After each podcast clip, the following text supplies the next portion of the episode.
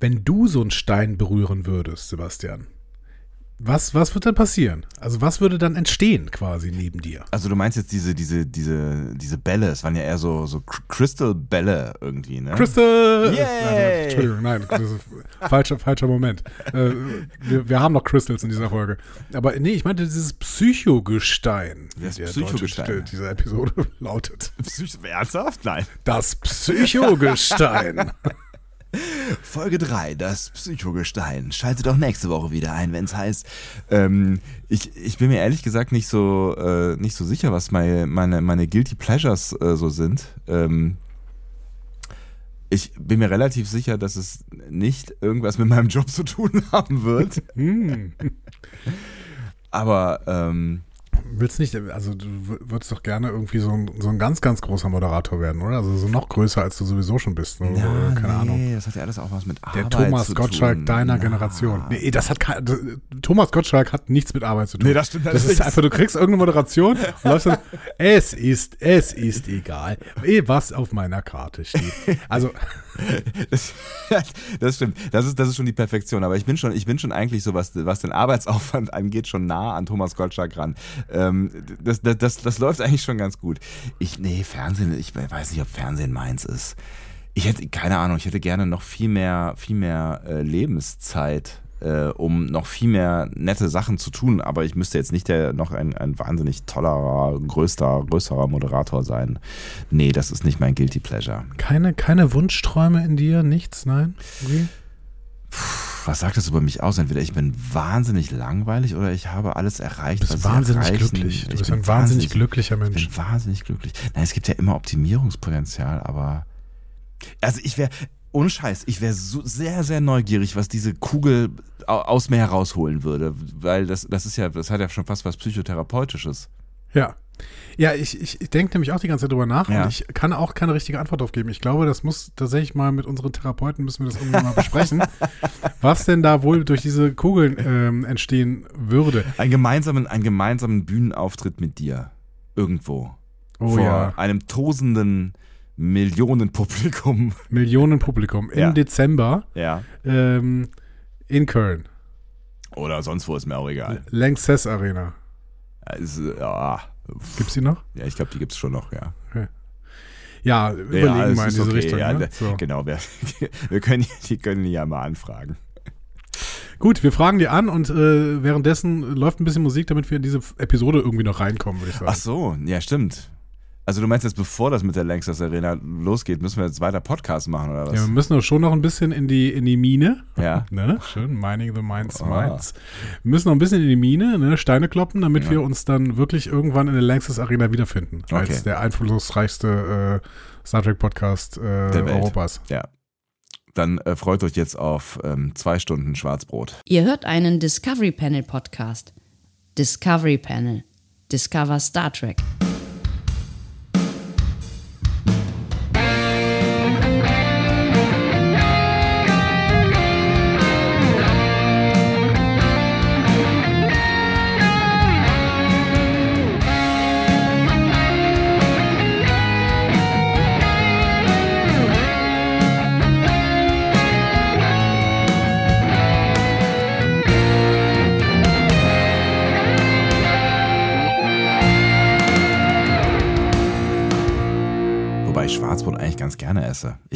Viel zu selten. Eigentlich ist es ganz geil.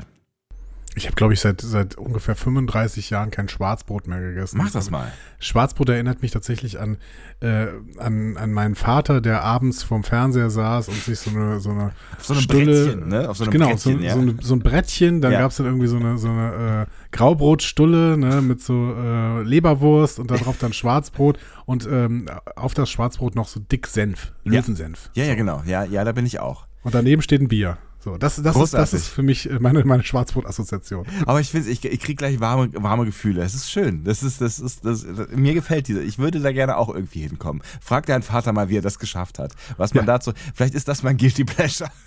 Ja. So, Neben, dir, neben dir würde also ein großes Schwarzbrot mit Senf erscheinen.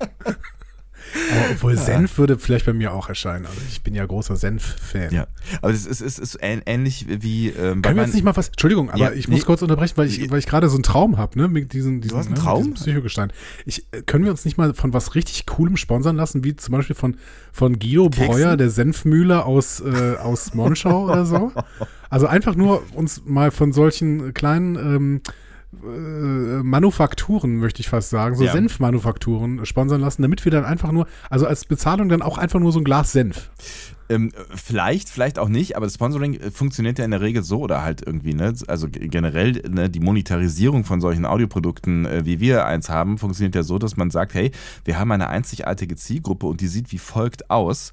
Und ich bin mir jetzt nicht so ganz sicher, ob unsere Zielgruppe, also ich rede über euch, ja, ähm, ne, ob die jetzt gerade für den Senfverzehr per se steht. Weißt du, was ich meine? Ich glaube, ich glaub, Ja? die, die, ähm, die Überschneidung zwischen äh, Leuten, die Star Trek mögen und Leuten, die Senf mögen, das ist eins zu eins. Das ist, das ist 100 Prozent. Das ist einfach nur ein Kreis. Du siehst da überhaupt keine Schnittmengen mehr, weil es einfach so zwei Kreise sind, die exakt übereinander liegen.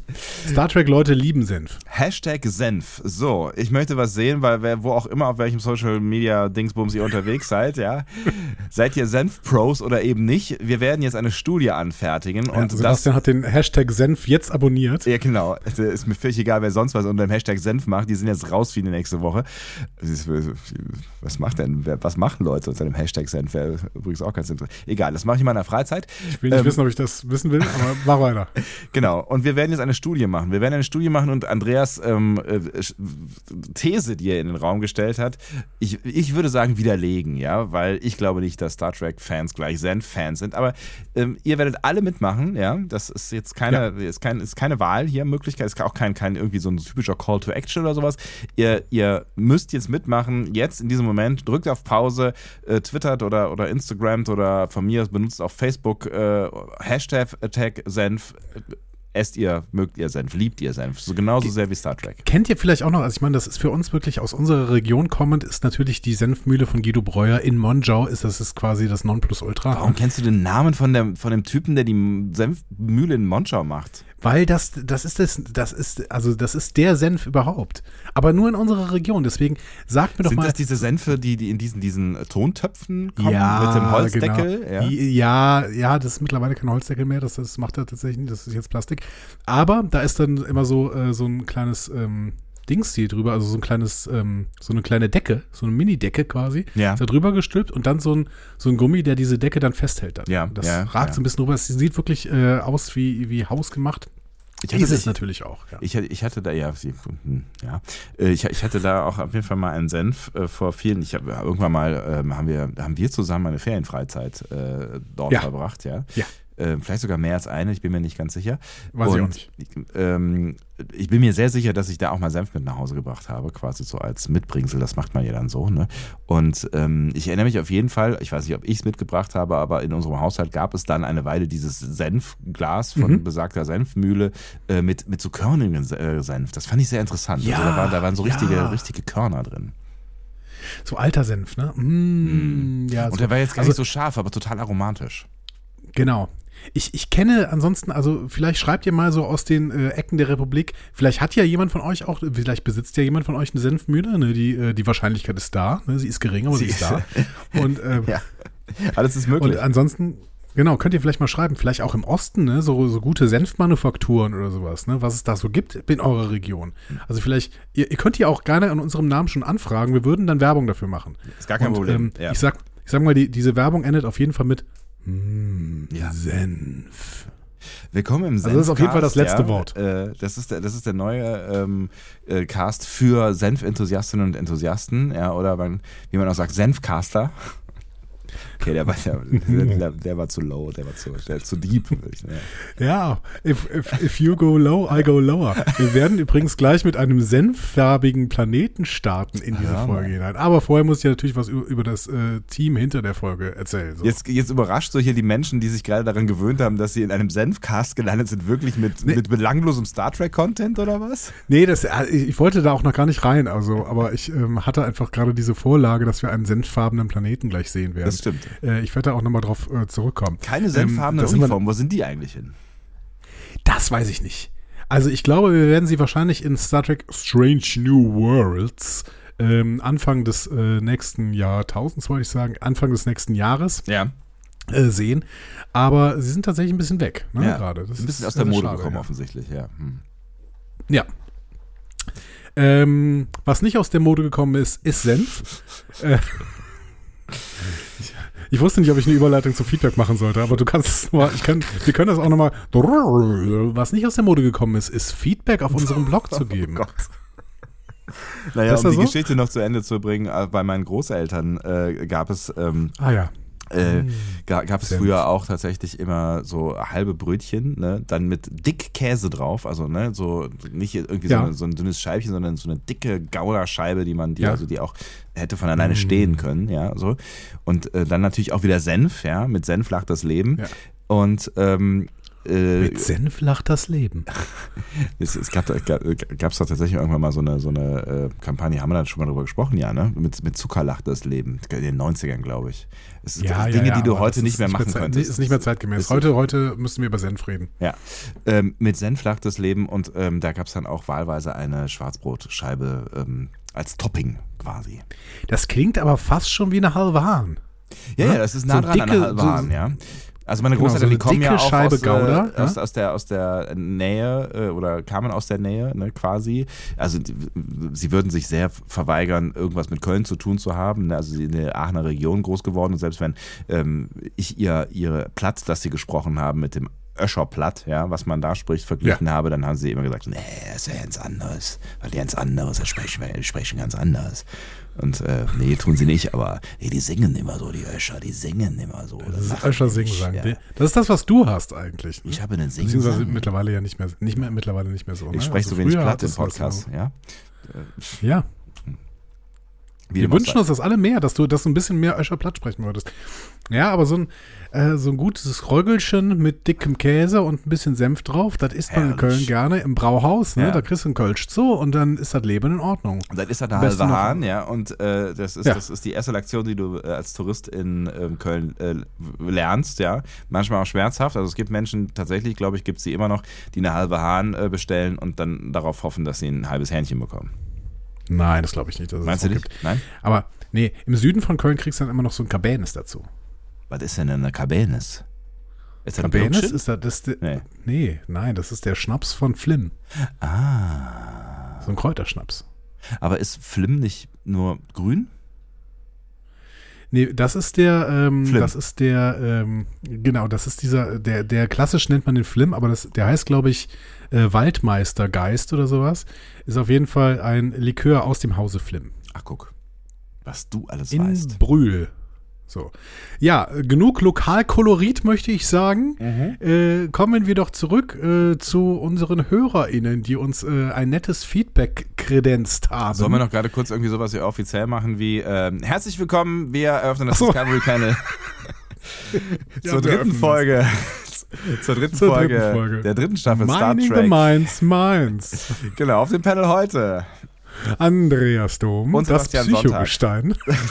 Das alte Psychogestein Andreas Dom. Das alte Psychogestein. So. Ähm, Und Sebastian Sonntag. Und, äh, ich weiß, ich, ich glaube, wir haben auch wieder irgendwie, ich, ich, ich glaube, es sind Delay-Wochen, habe ich so das Gefühl. Ich habe auch wieder das Gefühl, Nee. wir sind, nein, es ist einfach nur dein Gehirn langsamer heute als, oder meins? Ich weiß gar nicht genau. Wer hängt denn hinterher? Ich bin mir. Ja. Beurteil, Ja. beurteilt das Ja. mal bitte. beurteilt mal bitte bei, bei, bei äh, Instagram oder Twitter. Gram. Ähm, Gram. wer, Gram. wer von uns beiden hat mehr äh, Delay? im Hirn. Ja, gut.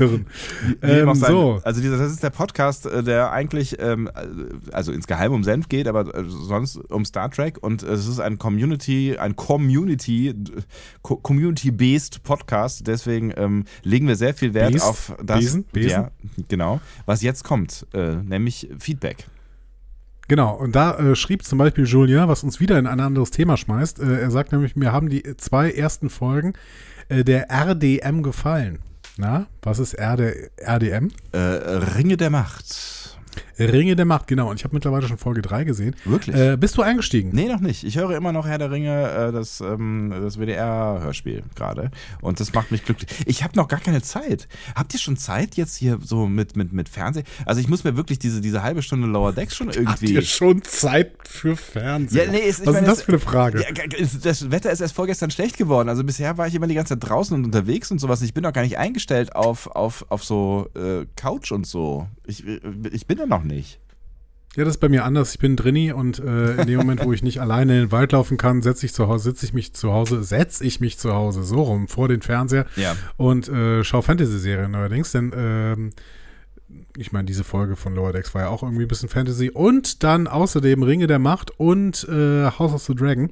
Und Julien sagt, die ersten beiden Folgen von Ringe, der- äh, Ringe der Macht, Ringe der Ringe Macht. der Macht, Ringe der Macht, äh, haben ihm gut gefallen.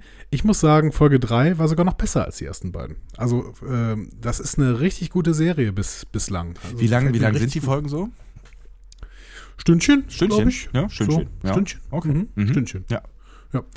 Ähm, also gut, dann kann ich leider mit inhaltlich mit dir noch nicht äh, drüber reden. Nee, aber ich, ich werde Aber, einsteigen. Ich meine, es sind ja, es ist ja auch, Ja. es ist ja nicht so viel, ne? Das sind ja, es sind ja nur acht Folgen und ähm, Acht Folgen, genau. Ich werde ich werde einsteigen, ich äh, näher mich dem Gefühl, aber irgendwie, es ist ja auch wettermäßig, gef- gefällt mir das jetzt auch schon besser, ähm, was, was da jetzt, also ich finde es schöner, wenn die Herbststürme äh, gestartet sind und Herr der Ringe läuft, weißt du? Also es, Heute ist der, der 11. September Ja. 2022. Ne? ja, Und ähm, es ist noch nicht, äh, äh, morgen- noch, noch nicht Herbst, also es ist Meteo, Mete, Nee, genau. meteorologischer Herbst, ne? aber nicht kalendarischer morgen Herbst. Soll, äh, morgen soll der letzte, am, am morgen dem, dem 12. September soll der letzte Spätsommertag sein und danach sollen wir äh, quasi wettertechnisch im Herbst angekommen sein. Das Ich bin sehr schön. gespannt. Ja, ja, also ich habe, ich habe das, ich bin tatsächlich gar nicht so abgeneigt, aber ich hätte, ich würde jetzt auch nicht die Hand dafür ins Feuer legen, dass der Sommer jetzt schon vorbei ist, weil die letzten Jahre haben wir tatsächlich auch später noch hier so, ne, Ende September, Anfang Oktober richtig schöne Tage gehabt. Ich sagte, ich habe meine Übergangsjacken äh, schon herausgekramt. Gebügelt. Ähm, genau, und Übergang ist ein gutes Stichwort, denn Julian hat da noch ein anderes Thema. Cold Opens, Cold Open, die nichts mit der eigentlichen Handlung zu tun haben, Ja. haben eine große Tradition in Star Trek Podcast. Ich nee, dachte, Star Trek. Ich, ja, Star Trek, Star Trek, in diesem Star Trek Podcast. Ja. genau. Äh, er bringt als Beispiele Poker und Rührei schlagen. Er hat Stimmt. natürlich völlig recht. So. Absolut, also das ist vor allen Dingen so eine, so eine TNG-Sause. Ne? Also auch so Sachen, die irgendwie am Anfang mal auftauchen und dann nie wieder und dann am Ende nochmal. Also irgendwie so ein Konzert oder sowas. Genau, also irgendwas, was genau. Data ja, übt auf der manchmal Flöte und dann kommt es am Ende nochmal oder was auch immer. Aber ich glaube, das mit dem Rührei hatte tatsächlich nach dem Cold Open überhaupt nichts mehr, oder? Nee, ich glaube auch nicht. Das war nur einfach so. Und ja, auch die, auch die, die, die, ähm, die, die Pokerrunden haben ja auch keinerlei Bedeutung mehr. Da hat er schon recht. Ähm, Nebelkerze macht uns noch ein paar Anmerkungen zum Weltraumlift, die fand ich ganz spannend. Ja. Ähm, ich kann sie einfach mal vorlesen, mal gucken, ob du irgendwas davon verstehst. Ich ähm, habe beim ersten Lesen auf jeden Fall nichts verstanden davon, aber ähm, wenn man das zum zweiten Mal oder dritten Mal liest, dann ähm, wird einem das klar. Ähm, zum Thema Weltraumlift möchte ich anmerken, dass das Interessante an dem Konzept ein sich selbst spannendes Seil ist. Der Lift müsste sich synchron mit der Erde drehen, sonst würde das Seil aufgewickelt werden. Die Gravitationskraft, die auf das Seil wirkt, nimmt mit zunehmendem Abstand zur Erde ab. Die Zentrifugalkraft, welche auf das Seil wirkt, nimmt jedoch quadr äh, quadratisch mit dem Abstand zur Erde zu. Ab einem gewissen Abstand ist die Zentrifu Zentrifugalkraft demnach größer als die Gravitationskraft. Wenn sich der Schwerpunkt des Seils nun jenseits dieses Punktes befindet, dann spannt die Zentrifugalkraft das Seil. Aus diesem Grund muss das Seil so lang sein, denn der Schwerpunkt muss sich weit von der Erde entfernt befinden. Finde ich interessant, löst aber nicht die Probleme, die wir, die wir in der letzten Folge auch angesprochen haben. Ne? Dieser, diesen ganzen Das hat Kram, Nebelkatze ja auch ne? gar nicht gesagt. Nee, nee, das, nee, ist richtig. Aber ich will ja nur sagen, dass es, dass es äh, äh, eben nach wie vor wenig Hoffnung macht auf ein, ähm, auf einen Lift, also in der Realität hier so, ne? Aber das finde ich, finde ich, Ähm, finde ich ein mega spannendes äh, oder mega spannenden Gedanken, ne? Also das, Ja, Ähm, immer wieder. weil, ne, weil wir haben ja darüber gesprochen, wie sich so ein Seil dann auch irgendwie spannen könnte, ähm, aber dass das dann quasi durch die, ähm, durch die äh, Zentrifugalkraft äh, sich selber spannen könnte, finde ich einen su- super spannenden Gedanken. Aber irgendwie auch logisch. Deswegen muss es halt, deswegen muss es halt so unglaublich lang sein. Ja. Ne? Ähm, auf jeden Fall sehr, sehr äh, tolle Nummer. Es gab auch noch jemanden, der uns auf eine äh, Folge des Raumzeit-Podcasts, das war nämlich Hell Yo 42, ja. äh, hat uns auf eine Folge des Raumzeit-Podcasts verwiesen, äh, die sich rein dem Space Elevator widmet. So. Auch ziemlich Also könnte man auch noch mal reinhören. Ja. Genau. Ähm, und zuletzt vielleicht noch, äh, es gab so ein bisschen äh, Leute, die sowohl dir zugestimmt haben, äh, was, was zum Beispiel Vibes zwischen ähm, Mariner und Ransom angehen und eher als zwischen Tandy und Bäumler oder so. Ja. Ähm, aber vor allen Dingen dir zugestimmt haben, dass die Folge dann doch eher besser war. Auf der anderen Seite, Lutz hat äh, gesagt, ähm, dass er die Folge zwar äh, immer noch sehr gut fand Mhm. und deswegen eher bei dir ist, ist aber ein anderes grundsätzlicheres Problem bekommt und das äh, habe ich ja auch so ein bisschen schon angedeutet in der letzten Folge. Ähm, Lutz schreibt nämlich, obwohl die ähm, Ensigns schon sehr viel zur Lösung von irgendwelchen Problemen beitragen, ab und zu mit den Führungsoffizieren interagieren, wird uns manchmal erzählt, dass sie immer noch die unbekannten Lower Deckers sind und sich freuen, wenn irgendein Führungsoffizier ihren Namen so ungefähr kennt. Also irgendwie entwickeln sie sich weiter, vor allem charakterlich, aber irgendwie treten sie auch auf der Stelle. Das klappt bei den Simpsons, äh, war bei den Simpsons hier aber für mich leider nicht wirklich. In der zweiten Staffel fiel mir das weniger negativ auf, weil die Folgen so unglaublich gut waren. Mhm. Ähm, ja, und das finde ich, ähm, Ist, ist ganz interessant, vor allen Dingen unter dem, ja, unter dem, unter dem, was wir auch in dieser Folge erfahren äh, werden, was das Außen, die Außenwirkung der Cerritos Crew angeht, ne? Und ähm, ne, wenn es eine Außenwirkung gibt, kann man sich natürlich schon fragen, warum gibt es dann keine Innenwirkung? ja, irgendwie schon, genau. Mhm. Und ähm, deswegen, also es ist langsam, aber sicher ein wenig albern, wenn so ein Bäumler sagt, oh Gott, Ransom kennt meinen Namen. Ja, klar kennt er deinen Namen. So. Du bist, Der hat ja, sehr, sehr ja viel mit dir zu tun der. Fernsehserie. Ja. Ja, gut, und das nebenher, ne? Ja. genau. Also da müssen wir mal ein bisschen beobachten. Ähm, und auch, wie sehr das überhaupt ins Gewicht fällt, weil äh, Lutz schreibt ja richtig, in der zweiten Staffel war das ja auch schon so, aber Ja. dann ist es halt nicht ins Gewicht gefallen, weil die zweite Staffel fast nur gute Folgen hatte. Ähm, hier müssen wir dann mal beobachten, ob die Folgen denn äh, das quasi raushauen, quasi, Ja. dieses, dieses leichte Problem, was sich da ergibt. Finde ich interessant, habe ich tatsächlich noch nicht so richtig drüber nachgedacht, aber ähm, macht total Sinn und die Serie kaputt. Danke, Lutz. Nein, Quatsch, so stimmt es nicht. Wir, wir, nein, wir werden, wir werden sehen, wir werden sehen. Äh, Juti, vielen Dank auf jeden Fall für das gesamte Feedback, Leute. Ähm, yes. Denkt weiterhin daran, wir äh, beachten all euer Feedback, was über WhatsApp, Twitter, Instagram und äh, unseren Blog kommt, auch wenn ähm, die äh, liebe Anja immer noch äh, Facebook nennt, da äh, gucken wir nicht mehr hin. Oder nur noch sehr, sehr selten. Also ich habe es ja eben nochmal mit reingenommen. Also ich würde, ich würde, ich gucke ab und zu mal drauf. Ne? Ich würde diese Woche für unsere Studie auch nochmal drauf gucken. Das ist in Ordnung. Aber das ist sehr, sehr lieb. Das ist sehr, sehr lieb von dir. So, möchtest du etwas über das Team hinter der Folge Mining the Minds Minds hören? unbedingt. Schon allein, um herauszufinden, wer sich diesen Titel äh, ausgedacht hat. Der Autor dieser Folge ähm, ist das wahrscheinlich gewesen. Der Ja. heißt Brian D. Bradley. Ähm, ist eigentlich Consulting Producer, also beratender Produzent der Serie seit dieser Staffel. Ähm, ich habe mir das ein bisschen angelesen. Consulting Producer sind so Produzenten, die nicht jeden Tag bei der Produktion sind, sondern so Special Jobs bekommen, wenn irgendwas anliegt. Also es sind oft total hochqualifizierte Leute, die sich aber nicht immer nur einem Projekt verschreiben, sondern oft dann in mehreren Projekten gleichzeitig aktiv sind. Ne? Ah, okay. Also eben, eben weil sie dann nicht 9 to 5 bei einer Produktion sein müssen. Verstehe, ja. Ähm, und bei Brian D. Bradley ist es gar nicht so, dass der gerade parallel mehrere äh, Projekte als Consulting Producer hat. Der macht eher alles Mögliche so. Also der ist bei verschiedenen Serien beratend, zum Beispiel äh, bei Happy Endings. Ähm, das ist eine sehr generische Comedy-Serie, die habe ich auch mal geguckt. Äh, Oder früher bei Scrubs. Äh, aktuell aber gerade tatsächlich nur bei Lower Decks. Er war auch schon Showrunner, Executive Producer von Uncle Buck. Also das ist eine Serie, die dieses allein mit Onkel Buck-Motiv aus dem John Candy-Film übernimmt. Ne? Das hat was mit einem Hund zu tun Ähm, oder so, ne? Nee, Nee? Onkel, allein mit Onkel Buck war hier äh, John Candy-Film. Ähm, John Candy ist der, der, der Onkel, den die Eltern eigentlich nicht so gerne hätten, dass der mit ihren, äh, mit den Kindern irgendwas zu tun hat, aber ähm, Okay, wahrscheinlich ist halt verbinde ich einfach John Candy äh, immer, immer mit Hund nach Spaceballs. ich kann mich kaum an Spaceballs erinnern. Ich, Ich weiß, bin ein Möter, man halb Mensch, halb Köter und mein bester Freund. Äh, nicht sagen. Was? Okay. Ja. Ähm, ja, ich erinnere mich, düster. Ähm, so, äh, Brian D. Bradley hat dann auch äh, als Autor acht Episoden für äh, Onkel Buck geschrieben. Ansonsten immer mal eine Episode bei den Serien, die er auch beraten hat, ähm, wie hier. Ja. Und ganze 55 Episoden bei Mad TV. Hast du das mal gesehen? Nee, tatsächlich nicht. Das war mir immer so ein bisschen suspekt. Das war irgendwie, also als ich noch klein war, habe ich immer gedacht, das, war- das, ist, das ist zu erwachsen für mich irgendwie. Das war zu, Ja. ja, weißt du, was ich meine? Aber die Mad TV-Serie lief von 2006 bis 2009. Da warst Ja, du da- tatsächlich auch schon erwachsen. Da war ich wahrscheinlich zu Teilen schon erwachsen, aber es war ja, eigentlich war es ein, ähm, äh, oder ist es eine, eine, eine Zeitschrift, ne? Genau. Mit, Mhm. mit Alfred E. Neumann. Ja. Aber nee, habe ich nicht gesehen. Was, was passiert in dieser, dieser Serie? Keine Ahnung, habe ich nicht gesehen. Vielen Dank für dieses schöne Gespräch. ja, danke. Ja. Ähm, so. Äh, Brian D. Bradley ist aber auch immer, als Schaus immer wieder als Schauspieler unterwegs, hat aber auch einen Storytelling-Podcast, also das ist alles Mögliche. Ne? Ja. Und äh, um ein aktuelles Thema zu streifen, er hat auch in einer ähm, in einem Musical mitgesungen Ach was. namens Fellowship. Und das ist ein Musical, das eine Parodie auf den ersten Herr der Ringe-Film äh, ist. Er hat, er hat da mitgesungen.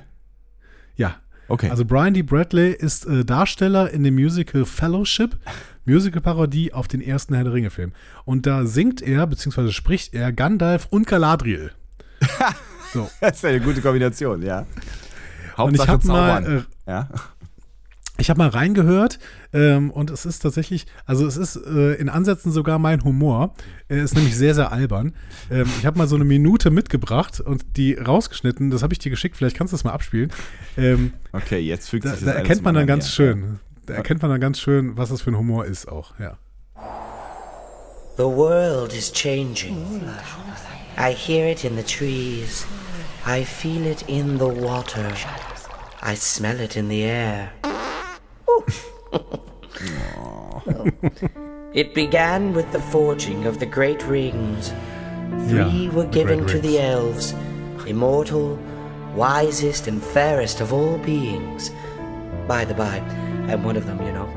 One of the wisest, fairest, most intelligent of all beings. In fact, I am the queen of the wisest, the fairest, the most intelligent.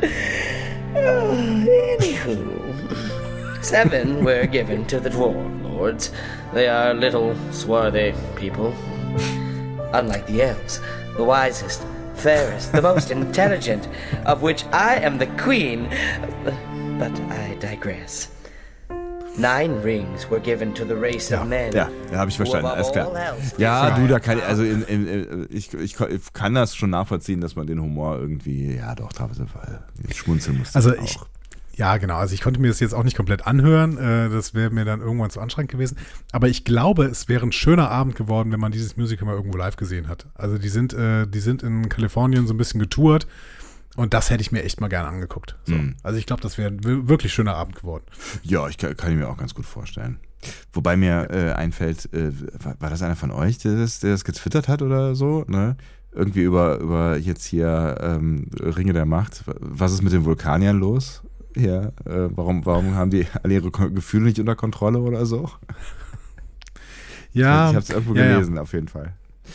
Aber ne, wir wissen ja, Elfen, Elben, Elben oder Elfen sind keine Vulkanier. Ja. Ne? El Die also Elben so oder. Elfen? Weil das eigentlich sind es doch El Elben, oder? Weil sind, Elfen äh, sind genau, doch sind doch so kleine Feen, die puff und so, also, so Ja, zaubern. aber äh, ich, heißen die nicht trotzdem auf Englisch Elves? Sagt er das nicht auch? Elves. Okay. Ähm, Elves, eigentlich Ich glaube, Elves, ich glaube ne? dass jeder, jeder Herr der Ringe-Fan Fan, äh, dreht sich jetzt im Grabe rum. Warum auch Ich bin, ja, aber ich, glaube, ja. weißt du, da, Ja. du kennst das, wenn du einmal in einem anderen Modus bist, jetzt bin ich gerade im Star Trek-Modus, ne? Ja, wenn, ja. Ich, wenn ich jetzt Ringe der Macht gucken würde, dann könntest du mich fragen, wer ist Spock? Ich, keine Ahnung, der Hund von Galadriel. Und dann jetzt, aber jetzt gerade bin ich im Star Trek-Modus. So, Ist in Ordnung. Ne? Das, ja. Ähm, okay. Dann Äh, bleiben wir doch einfach bei, bei, äh, bei Star Trek. Aber es, es war ein äh, be- bemerkenswertes Tondokument, was du uns da äh, Ja, danke. Also. Brian D. Bradley, ja. guckt euch mal ein bisschen, guckt euch mal ein bisschen an, was Brian D. Bradley sonst so macht. Das ist offensichtlich äh, witzig. Ähm, die Regie hat hier Phil Mark Sagadraka. Und das klingt so, als wäre es ein ganz normaler Name, aber Phil wird tatsächlich F-I-L-L geschrieben. Und äh, das habe ich noch nie gesehen. Aber ähm, gut. Das stimmt allerdings. Phil Mark Sagadraka, ähm, erste Regie für Lower Decks, dritte Regie überhaupt nach zwei Folgen von Paradise PD in 2018. Mhm. Ähm, bei Paradise PD hat er auch wirklich alles gemacht. Äh, Special Effects, Regie, Storyboard, Intro, alles, alles, äh, Krass. für alles hat er Credits bekommen. Das war eine animierte Polizeicomedy mit äh, Sarah Chalk von Scrubs in der Hauptrolle. Aha, Ähm, nie was von gehört. ich habe eine schöne Zusammenfassung dieser äh, Serie Paradise PD gelesen. Animated series about bad cops. Not bad as in corrupt, bad as in underperforming. They aren't first responders, they are the worst responders. Okay, alles klar. Ja. Ähm, genau, sein erster Job fürs Fernsehen, äh, Sucker Drucker, beziehungsweise fürs Kino sogar, war der Simpsons-Film. Mhm. Äh, da hat er nämlich auch schon im Animationsdepartment gearbeitet, hat dann auch bei den Simpsons. Spider-Pig. Genau. Richtig. Ja. Hab ich, den habe ich übrigens nur einmal im Kino gesehen, danach nie wieder und ich habe irgendwie Angst, den nochmal zu gucken. Allein wegen der, der Szene. Ja, und wegen Green Day am Anfang und so.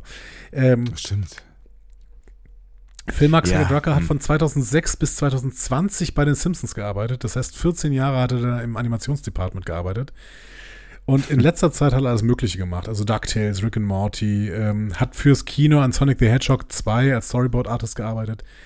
Und laut seiner Homepage arbeitet er auch für Marvel. Aha. IMDb weiß da aber noch nichts von. Also keine Ahnung. So, ne? Aber Marvel macht ja jetzt auch ein paar animierte Serien. Ähm, äh, kann gut sein, dass er da irgendwo aktiv ist. Ne? Ja. Witzig, okay. Aber auf jeden Fall, äh, auf jeden Fall äh, animiert ist sein Business. Genau. Sehr, sehr neues Team, ne? Also ähm, Ja. beide, beide irgendwie zum ersten Mal in der Rolle, die sie jetzt gerade haben und da auch noch nicht so richtig erfahren drin. So. Aber muss ja nichts heißen, ne? Erstmal. Das muss gar nichts heißen. Ja. Genau. Ähm, ich, ich überlege gerade, ob wir diese, diesen Delay nochmal kurz auflösen sollten und nochmal kurz, kurz vielleicht uns neu verbinden sollten. Ich bin mir nicht ganz sicher, wir können es auch weiter so durchziehen, aber ne? Es, ich habe äh, immer das Gefühl, dass ich mal kurz ein bisschen warten muss, bis, ich, bis du eine Reaktion auf meine äh, Ansätze hier gibst, auf meine äh, müden Gags und äh, das liegt schon an deinen müden. Gags. das könnte natürlich sein. Ja. Okay, äh, Ja. dann machen wir das doch. Tschüss. So, So, ja, klingt doch besser, oder? ja? Ich weiß nicht. Ich wusste, dass du jetzt irgendeinen Gag dazu machst. äh, so. So, möchtest du in die Folge reingehen? Ja, gerne. Warum eigentlich nicht? Ist das für unsere Zuhörer auch so witzig? Es geht so. Wahrscheinlich nicht. Ich glaube, es geht so, ja. Ähm, so. Szene 1. Wir befinden uns auf einem senffarbenen Planeten. Apropos, falls jemand unter euch ist, der eine Senfmühle hat. Ah, oh Gott, ich habe Kopfschmerzen. Ah, so. Das ist bitter. Das ist alles sehr bitter hier. Wir erfahren nachher, dass dieser senffarbene Planet, Planet Jengus, äh, Moment, 4 heißt. Genau, Jengus 4. Jengus 4. Ja. Ähm, und auf dem Planeten sehen wir eine klassische TOS-Umgebung. Ähm, ich war ein bisschen enttäuscht, dass sie die Chance verpasst haben, irgendwo Vasquez Rocks nachzumalen. Ich finde ich finde äh, übrigens, es ist eher so eine klassische TNG-Umgebung. Ja, es ist Ja. schon eine Toss-Umgebung, aber ich finde, ich, ich, ich habe in dieser, dieser, dieser Folge, ich meine, die ganze Serie macht das ja die ganze Zeit, aber ich habe in dieser Folge irgendwie viele TNG-Vibes gefühlt, gespürt. Ja, definitiv. Das ist wie dieses, dieses berüchtigte Set, wo die da immer, das immer so gestunken hat, ne? Da haben wir irgendwann mal von, von erzählt. Es gab, es gab so ein TNG-Set, das die irgendwie auch noch bis, bis weit in Voyager rein benutzt haben. Das ist immer sehr, sehr gestunken. Deswegen Ja, haben die da immer relativ schnell alles abgedreht. Scheißegal, wie es aussieht, komm raus hier. Dringend. Ja. Ähm, auf dem Planeten sehen wir dann auch so eine Föderationsforschungsstation in der Ferne und dadurch lernen wir schon was. Ähm, die hat nämlich keine Tarnvorrichtung, ne? so wie in Who Watches the Watchers, der Gott der Minterkaner. Ja. Ähm, wir wissen also schon, dass der Planet entweder unbewohnt ist oder mit einer Warp-Spezies bewohnt ist. Zumindest denkt das die Föderation. Also eins von beiden denkt die Föderation. Genau. Ja. Ähm, wir sehen dann so einen alten Föderationsforscher, der scannt gerade die Oberfläche. Mir kam das Outfit auch so ein bisschen bekannt vor. Auch so ein bisschen senffarben tatsächlich. Ja, äh, deswegen dachte ich auch über die senffarbenen Uniformen nach, ja. Ja. Ich konnte das aber nicht zuordnen. Es hat so ein bisschen was von Troys Outfit in Star Trek 8, aber die Jacke von Troy war da lila. Hm. Ansonsten, ja. Aber da habe ich eher so Toss-Vibes ge gefühlt. Also outfitmäßig habe ich irgendwie gedacht, passt der irgendwie voll nach Toss. Voll nach Toss. Echt? Nee, ich war da bei TNG, ich war da vielleicht sogar bei den Bajoranern kurz irgendwie, auch mit dieser Weste und so, aber dann, nee, bei TOS war ich bei dem Outfit gar nicht. Wo wart ihr beim Outfit? Ja, genau, schreibt es, dieses Outfit. Äh, Kann euch das, oh Gott. Ähm, ja, der scannt dann auf so jedenfalls so einen grün leuchtenden, kugelförmigen Stein. Der dann plötzlich Gina Marino, seine Erdkundelehrerin der siebten Klasse, generiert. In einer Toga. Ja, warum haben sie so eine heiße Toga an? Ja. Und die will mehr über seinen Rennfahrerroman wissen, bei dem er sich selbst als Hauptcharakter geschrieben hat, nämlich Speedy McWheels. Natürlich. So eine, was, was sagt sie dann noch? So eine kreative Idee oder keine Ahnung, sie, sie lobt das Speedy- ja auch noch. Speedy McWheels. Das ist echt eine sehr, sehr kreative Idee. Ja. ja. Ja, Namen sind das Schwerste, das wissen wir alle. ähm, deswegen heißt mir Discovery Panel. Ähm, Das war eine so. geniale Idee. Wahnsinn, es war, bis heute feiere ich diese Idee. Ja, das ist, das ist auch der Fall. Ich bin auch Fan. Ich habe Gina Marino, ist übrigens keine Anspielung. Ich habe kurz gedacht, es gibt auch eine Gina Marino. Ja. Ähm, die äh, hat, die äh, freut sich jetzt natürlich, dass ganz viele Leute sagen, äh, du warst bei Lower Decks. Hat aber tatsächlich überhaupt nichts damit zu tun. ähm, ja. Ja, schade. Ähm, Ende, Ende der Geschichte. Ende der Geschichte. Aber äh, noch nicht Ende der Geschichte, um dir mal zu, zu erzählen. Wünsche manifestieren sich. Klassische Trektrope. Woher kennst du die? Wünsche manifestieren sich. Ja. Äh, lass mich mal kurz überlegen, ähm, wo das denn passiert ist. Also Eine ich, Folge müsste dir eigentlich einfallen. Ich denke denk gerade, es war eine TNG-Folge ne, mit, diesen, mit diesen Märchenwesen, die dann plötzlich, aber hatte das nicht was mit einem Holodeck zu tun, das ausgelaufen ist oder so? Ähm, Ja. Und dann Ich weiß, doch, nicht, ich ja, weiß nicht genau, ob du die relativ späte TNG-Folge Future Imperfect meinst. Mhm. Weiß ich auch nicht so genau, was ich da meine. Also, Und es gab ja, ich glaube, es war in der ersten Staffel diese Folge. Ja, klar war das in der ersten Staffel, ähm, wo, wo alle dann irgendwie ähm, scharf aufeinander waren, was an diesem ähm, Game lag, glaube ich, ne? Ah, nee, das lag an. Nee, woran lag das denn noch? War das nicht The Naked Now? Ja. Aber da, da manifestiert sich nicht, da sind die halt nur alle scharf aufeinander. Ja, genau. Es gab, also es gab eine, eine TOS-Folge, die heißt Shore Leaf. Äh, die kennst du bestimmt. Da äh, taucht, glaube ich, irgendwann taucht da nicht sogar. Eine TOS-Folge. Ja, eine TOS-Folge. Ich meine, da taucht sogar das, äh, der, der ähm, Hase auf, der immer zu spät kommt. Von Alice im Wunderland. Ach was. Der Auf jeden mich Fall. immer ein bisschen so. Der taucht ja, der taucht ja gerne mal irgendwo auf, aber der Oh Gott, mich ich bin viel zu spät. ähm, da ist irgendwie so der, der Plan, also die, die Idee ist, McCoy ist von einem berittenen Ritter getötet worden, ist aber eigentlich die ganze Zeit bei zwei Androidenmädchen von Riegel 2. Ähm, ein Planet, der dann aus einer Erinnerung geschaffen worden ist. Mhm. So. Also Shore ist auf jeden Fall äh, immer so, dass sich irgendwas manifestiert, was sie im Kopf haben. Das gibt es dann, wie gesagt, in Future Imperfect bei TNG auch. Ja. Ähm, da ähm, lebt Riker quasi in einer Simulation und ist mit Menuet verheiratet. Das ist eine Holodeck-Figur, die ihn drei Jahre vorher noch beeindruckt hat und der hat er niemals aus seinem Kopf verloren. Deswegen äh, ist er jetzt mit der verheiratet. Natürlich. Ähm, genau. Und die, die Episode, in der das passiert, ist aber natürlich If Wishes Were Horses von DS9. Macht der Fantasie. Ja, also die, den Episodentitel äh, kenne ich. Haben wir da mal drüber gesprochen? Ja, wir haben, da, wir haben sie nicht analysiert, weil Ja. sie wirklich sehr, sehr schlecht ist, aber wir haben darüber gesprochen. Da ist so ein, so ein räumlicher Riss und dann äh, Quark manifestiert zwei Frauen, Cisco manifestiert Bakbokai und O'Brien manifestiert das Rumpelstilzchen. Ach, ja, genau. Ja, ja, ja, ja, genau. Mhm.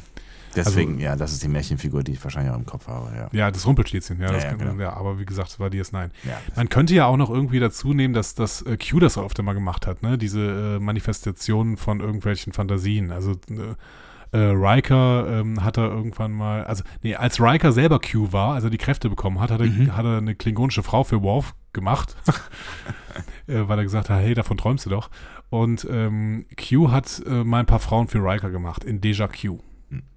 Das Frauenbild der Klingonen oder überhaupt so, ne, das ist ja, wenn man da so drüber nachdenkt, ne, also auch wie hohl der dann in solchen Situationen gezeichnet war, weil er ja dann auch irgendwie immer instant horny wird, ne.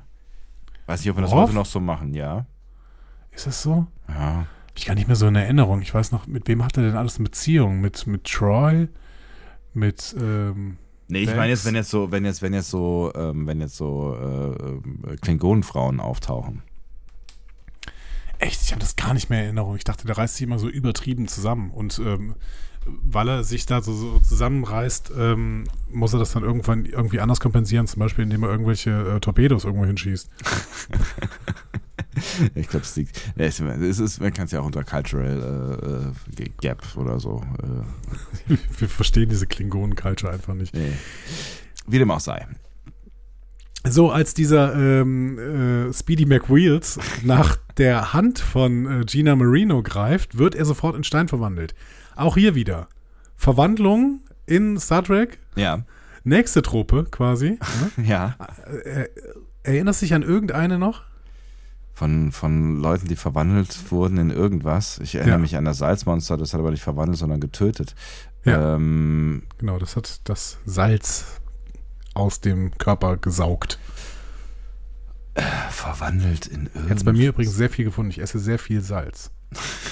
Es ist Salz nicht gesund. und Senf. Mit Salz, mit Salz lacht das Leben, geht da auch. Ähm, ist, nicht, ist nicht gesund, aber das weißt du, ne? Ja, ja, das weiß ich. Ähm, ist gut. Ähm, ich dachte gerade an diese Bärchenfolge. Da gibt es Ja. auch, gibt's auch ähm, äh, dieses Bärchen, was an Bord der Enterprise kommt, das eigentlich eine schöne Frau ist, mit der Wesley dann irgendwas anfängt, äh, aber die verwandelt sich nur in Bärchen. Ne? Ich hatte Nee, das ist, ja. das ist ein Bärchen und Ja. die nimmt, glaube ich, die Gestalt einer schönen Frau an. Es gibt unterschiedliche Folgen, in denen ähm, Leute aus unserer Crew quasi verwandelt werden. Zum Ja. Beispiel, also die, die, die beste Folge von, für viele sagen ja die beste Star Trek-Folge aller Zeiten, ne? Voyager Threshold, ne? Mhm. wo, äh, wo Janeway und Tom Ferris äh, evolutiv in so. evolutiv, Ja. evolutionär in äh, ein in Salamander äh, verwandelt werden, in zweibeinige Salamander. Ja, das ist eine ganz, ganz, ganz große Folge. Ja. Ja, ja, also für viele ja wirklich die beste Folge aller Zeiten. Äh, ja, lass gibt mal so stehen, ja. Ja, es gibt noch Verwandlung in Kinder, ne, in The Counterclock Incidents, in Rascals. Stimmt, klar. Ah, ja, Ähm, gut, wenn ihr jetzt in solche, solche Geschichten, äh, ich dachte jetzt irgendwie wirklich so von außen verwandelt in irgendwas anderes oder so. Na, die sind ja dann immer noch sich selbst, also na, auch Tuvix oder sowas, ne, die sind ja dann immer noch sie selber quasi, mehr oder weniger. Es gibt noch äh, zum Beispiel Keishon, der in eine Handpuppe verwandelt wird. In eine Handpuppe? Ja, Echt? Keishon, in Keishon His Eyes Open, in seiner ersten Folge. In äh, der letzten Staffel, Folge 2. Keishon His Eyes Open, da wird Keishon selber in eine Handpuppe verwandelt. Ach, geil. Hab ich, hab ich Erinnerst du dich verdrängt. nicht Nee. Die äh, laufen jetzt viele Cosplayer auch mit rum, mit so einer Keishon-Handpuppe. Ist auch sehr, sehr schön. geil. Keishon war übrigens in dieser, dieser Folge dabei, ne? Der hat nur nichts gesagt, aber der stand da im Hintergrund. Habe ich nicht gesehen. Also, also es gibt ihn noch, ist ja, ist ja schon Es gibt ihn was. noch, Ja. genau. Ja, also, wir haben diesen Typen, der in Stein verwandelt worden ist und die ganze Szenerie wird beobachtet von so einem steinmenschartigen Alien, das auf dem Berg oberhalb des Szenerie steht. Mhm. Steinmenschen, nächste Trope, oder? Noch nicht. Ah. Classic Code Open, oder? Ja, auf jeden Fall. Also wirklich, also sehr, sehr viel classy hier, finde ich, in dieser Folge. Ja, ja, genau. Ja, und dann gehen wir ins Intro, genau, und ähm, erfahren nach dem Intro dann sofort mehr über Genghis 4. Ähm, der Planet ist nämlich eben nicht bewohnt. Ähm, Also, Also- ist man davon ausgegangen. Genau. Also eben nicht unbewohnt, so Ja. rum, ne, Ja. so, wie die Föderation gedacht hatte, sondern da lebt vielmehr eine siliziumbasierte Lebensform namens Scrubble. Ja, und es wird jetzt gesagt, dass die, die WissenschaftlerInnen der Föderation in Steinfiguren verwandelt haben, wobei ich das nicht ganz verstanden habe. Das waren noch die Steine. Also warum sagen die da in diesem Moment, dass die äh, Scrubble das gemacht haben? Ja, und vielleicht haben das die, die, haben die was mit den Steinen zu tun, die Scrubble. Vielleicht sind das, das waren ja auch so eher so runde Dinger, ne? Vielleicht sind das ihre Eier. Ja, möglich. Habe ich anders verstanden, Ja. aber äh, es war ja auch alles fake irgendwie in dieser Episode. Ja, eben. Ähm, Silizium-basierte Lebensformen kennen wir auch schon. Ähm, Mhm. Zumindest zwei sind uns schon im Star Trek Kosmos bewe- begegnet. Eine kann sich garantiert nicht dran erinnern. Das war nämlich das Microbrain aus Home Soil. Aber ähm, eins könntest du kennen äh, aus einer sehr, sehr legendären Folge von TOS, nämlich The Devil in the Dark. Äh, auf Deutsch Horta rettet ihre Kinder. ja. Ähm, und Horta, Horta war eine Silizium-basierte Lebensform. Okay, das, aber ja, kenne ich, aber wusste ich nicht. Ja.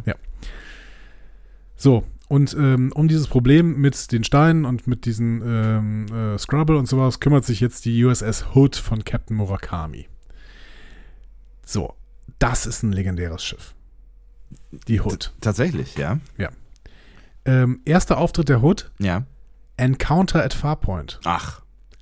Die hatte nämlich zwei sehr bekannte Crewmen, nämlich William T. Riker und Geordie LaForge. Guck mal einer an. Die waren beide auf der Hood. Captain zu dieser Zeit war Robert DeSoto. Mhm. Den lernen wir später mal indirekt kennen erst, als Riker erzählt, dass er ihm mal verweigert hat, auf den Planeten zu beamen. Das war in der Pegasus-Folge, die haben wir auch mal besprochen.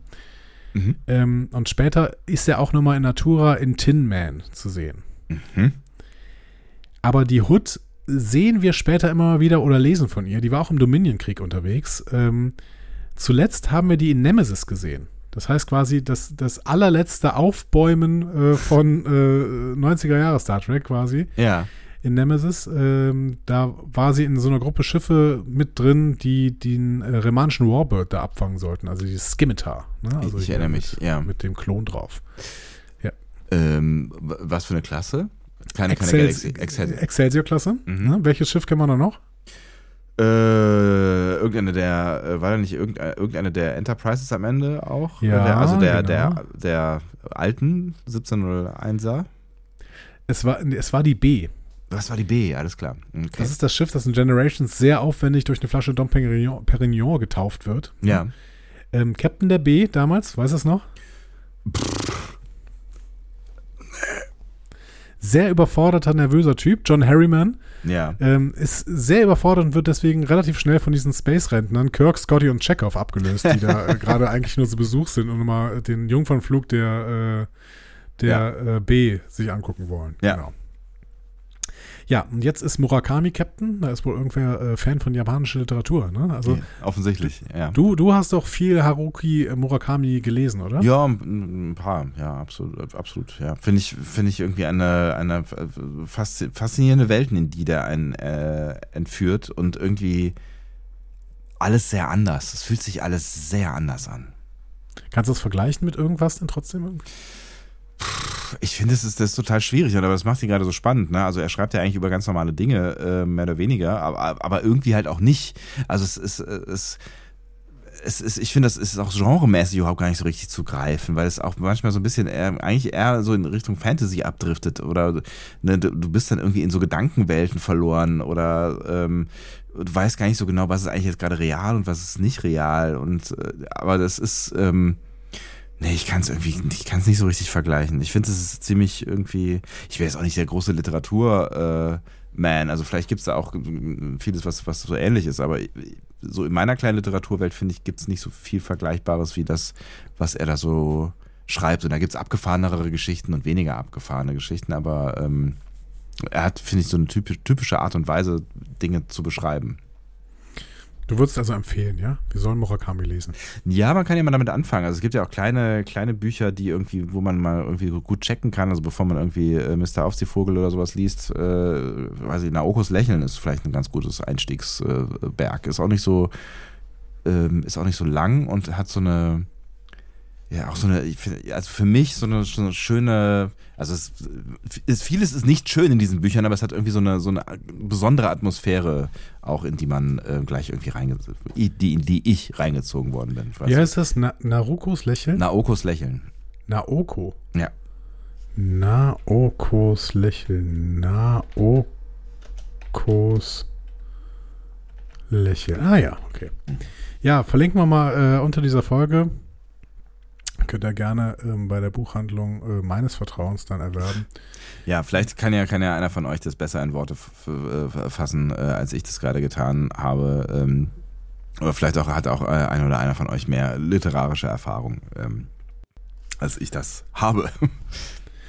Äh, das glaube ich nicht. Nein, natürlich nicht. Das kann gar nicht sein. Meine ja, das kann überhaupt nicht äh, sein. Die Welt der Bücher ist bei mir zu Hause. Ähm, dann war das jetzt quasi, also Captain Murakami Ja. ne, ähm, hat auf jeden Fall jetzt jemand äh, verewigt, den äh, guten Haruki Murakami. Und dieser Captain Murakami hat auf jeden Fall einen Friedensvertrag zwischen den FöderationsforscherInnen und den Scrabble, äh, dieser siliziumbasierten Lebensform von Genghis IV, vermittelt. Und damit ist die Hut dann auch raus. Ja. So. Alles Äh, erledigt, das- ne? Genau, wie das halt so ist, eine Excelsior-Klasse weg und aufräumen müssen natürlich wieder diese California-Class-Schiffe. Ja. Diesmal neben des Cerritos noch die Carlsbad. Mhm. Ähm, Carlsbad oder wie wir äh, Deutschen ja sagen würden, Karlsbad. Ja, ne? Karlsbad. Äh, Wer kennt's nicht? da, ja, da fühlen sich, glaube ich, die Leute, die in Karlsruhe wohnen und sowas, fühlen sich ja sofort wieder abgeholt. Ne? Ja. Müsst ihr mal äh, schreiben. Ich weiß ja, dass einige unserer Hörer in, in diesem Raum unterwegs sind. Karlsbad, äh, sehr weit im Süden von äh, Kalifornien, nahe San Diego. Mhm. Bekannt, weil da Legoland ist, übrigens. Ach was. Carlsbad. Äh, und Tony Hawk daherkommt. Ähm, Aber man hat hier wahrscheinlich Carlsbad äh, genannt, weil Gene Roddenberry da tatsächlich mal gelebt hat. Ach was. Aha. Ja. Also zumindest sagt das die Wikipedia-Seite. In äh, Gene Roddenberrys Biografie wiederum ist davon nichts zu lesen, aber keine Ahnung. Die Wikipedia-Seite von Carlsbad sagt, dass Gene Roddenberry da mal gelebt hat. Dann muss Man das kann ja das dann stimmen. auch noch ergoogeln. Ja. Ähm, die Carlsbad hat blaue Ringe auf der Untertassensektion. Mhm. Ist Michael Mann schon darauf angesprochen worden und ähm, wurde ja gefragt, äh, was soll das denn? Was Ne, soll das? ist- ja. So, blau klingt doch nach ähm, äh, Science Division und der meinte, ja, das ist eigentlich Medizin, ne? Und er sagt, äh, das wird, so ein Schiff wird vor allen Dingen dann eingesetzt, wenn es größtenteils medizinische Einsätze sind. Mhm. Dann weiß ich allerdings nicht, warum sie hier eingesetzt wird, weil mit medizinischem Einsatz hat das hier gar nichts zu tun. Nee. So. Vor allen Dingen hätte sie ja dann noch eine andere Ausrichtung als die Cerritos, ne? Die irgendwie äh, nur den, den, den, äh, die Überbleibsel, mit den Überbleibseln zu tun hat. So, ne? Second Contact Zeug. Ja, ja gut, äh, wahrscheinlich ist die, die äh, Cerritas dann irgendwie Kommandostruktur oder sowas. Ja. Oder Wissenschaft. Ja, nee, Wissenschaft ist dann auch wieder blau. Weiß ich nicht. Die Cerritas auf jeden Fall keine äh, farbigen Ringe auf der Untertassensektion, die Carlsbad aber schon. Hm. So. Okay, lassen wir mal so stehen. Ransom findet den Auftrag, den sie jetzt bekommen, richtig gut. Mhm. Ne? Der schimpft erstmal über die, Zitat, Weirdos, die nicht zur Starfleet Akademie gehen, sondern ihre Abschlüsse machen, indem sie Sporen studieren. Na, Ähm, war das eine Anspielung? Seitenhieb auf, auf Stamets hier, habe ich mich gefragt. Aber der ist doch Starfleet Officer, also der wird doch garantiert an der Acad- Academy gewesen sein. Ja, oder? vermutlich, ja. Es kann natürlich sein, dass es ein Quereinsteiger ist, ne? Aber Ja, aber dann als, also wie so ist er ein Starfleet Officer gewesen? ja, der muss ja, geworden, muss ja schon irgendwie, ja, ja, weiß ich auch nicht. Mariner fragt sich auf jeden Fall bei dem Rant, den Ransom da äh, loslässt, ob das ein Stand-up ist. Ja. Ja, und da kommt natürlich Stevens, äh, der sitzt neben ihr und er ist ja der größte Ransom-Fanboy ever. Ja. Der verneint das, denn Ransoms Stand-up würde einen rohen, ungefilterten Blick auf Dating und Mating werfen. Wirk. So. Ja. ja, Dinge, die ich nicht hören möchte, auf jeden Fall. Nein, genau. Ähm, den beiden wird dann die Mission erklärt. Ne? Also die Mission ist relativ simpel. Die Psychosteine abbauen, die Gedanken lesen, Träume materialisieren und Menschen zu Stein verwandeln. Und dabei gut gegenüber der Crew der Carlsbad wirken, äh, denn Freeman will glänzen. So. Ähm, denn offensichtlich hat Freeman schon so ein Problem mit dem Captain der äh, Carlsbad. Das sehen wir aber später erst. Ja. Und Stevens ist für diese Mission quasi Mariners Vorgesetzter. Das heißt, ähm, diesmal ist Ransom nicht dabei, sondern äh, er teilt quasi die Aufsicht über Mariner an Steven. Ja, und mit dem, Stevens. mit dem, mit dem äh, äh, Kommentar so, äh, tu so, als wären es meine äh, Sätze, wenn er was sagt, so, ja, pff, okay. Genau. Da freut sich Stevens natürlich, weil sie verbringen ja eine, wie ist das, Sacred Bow Wow oder sowas.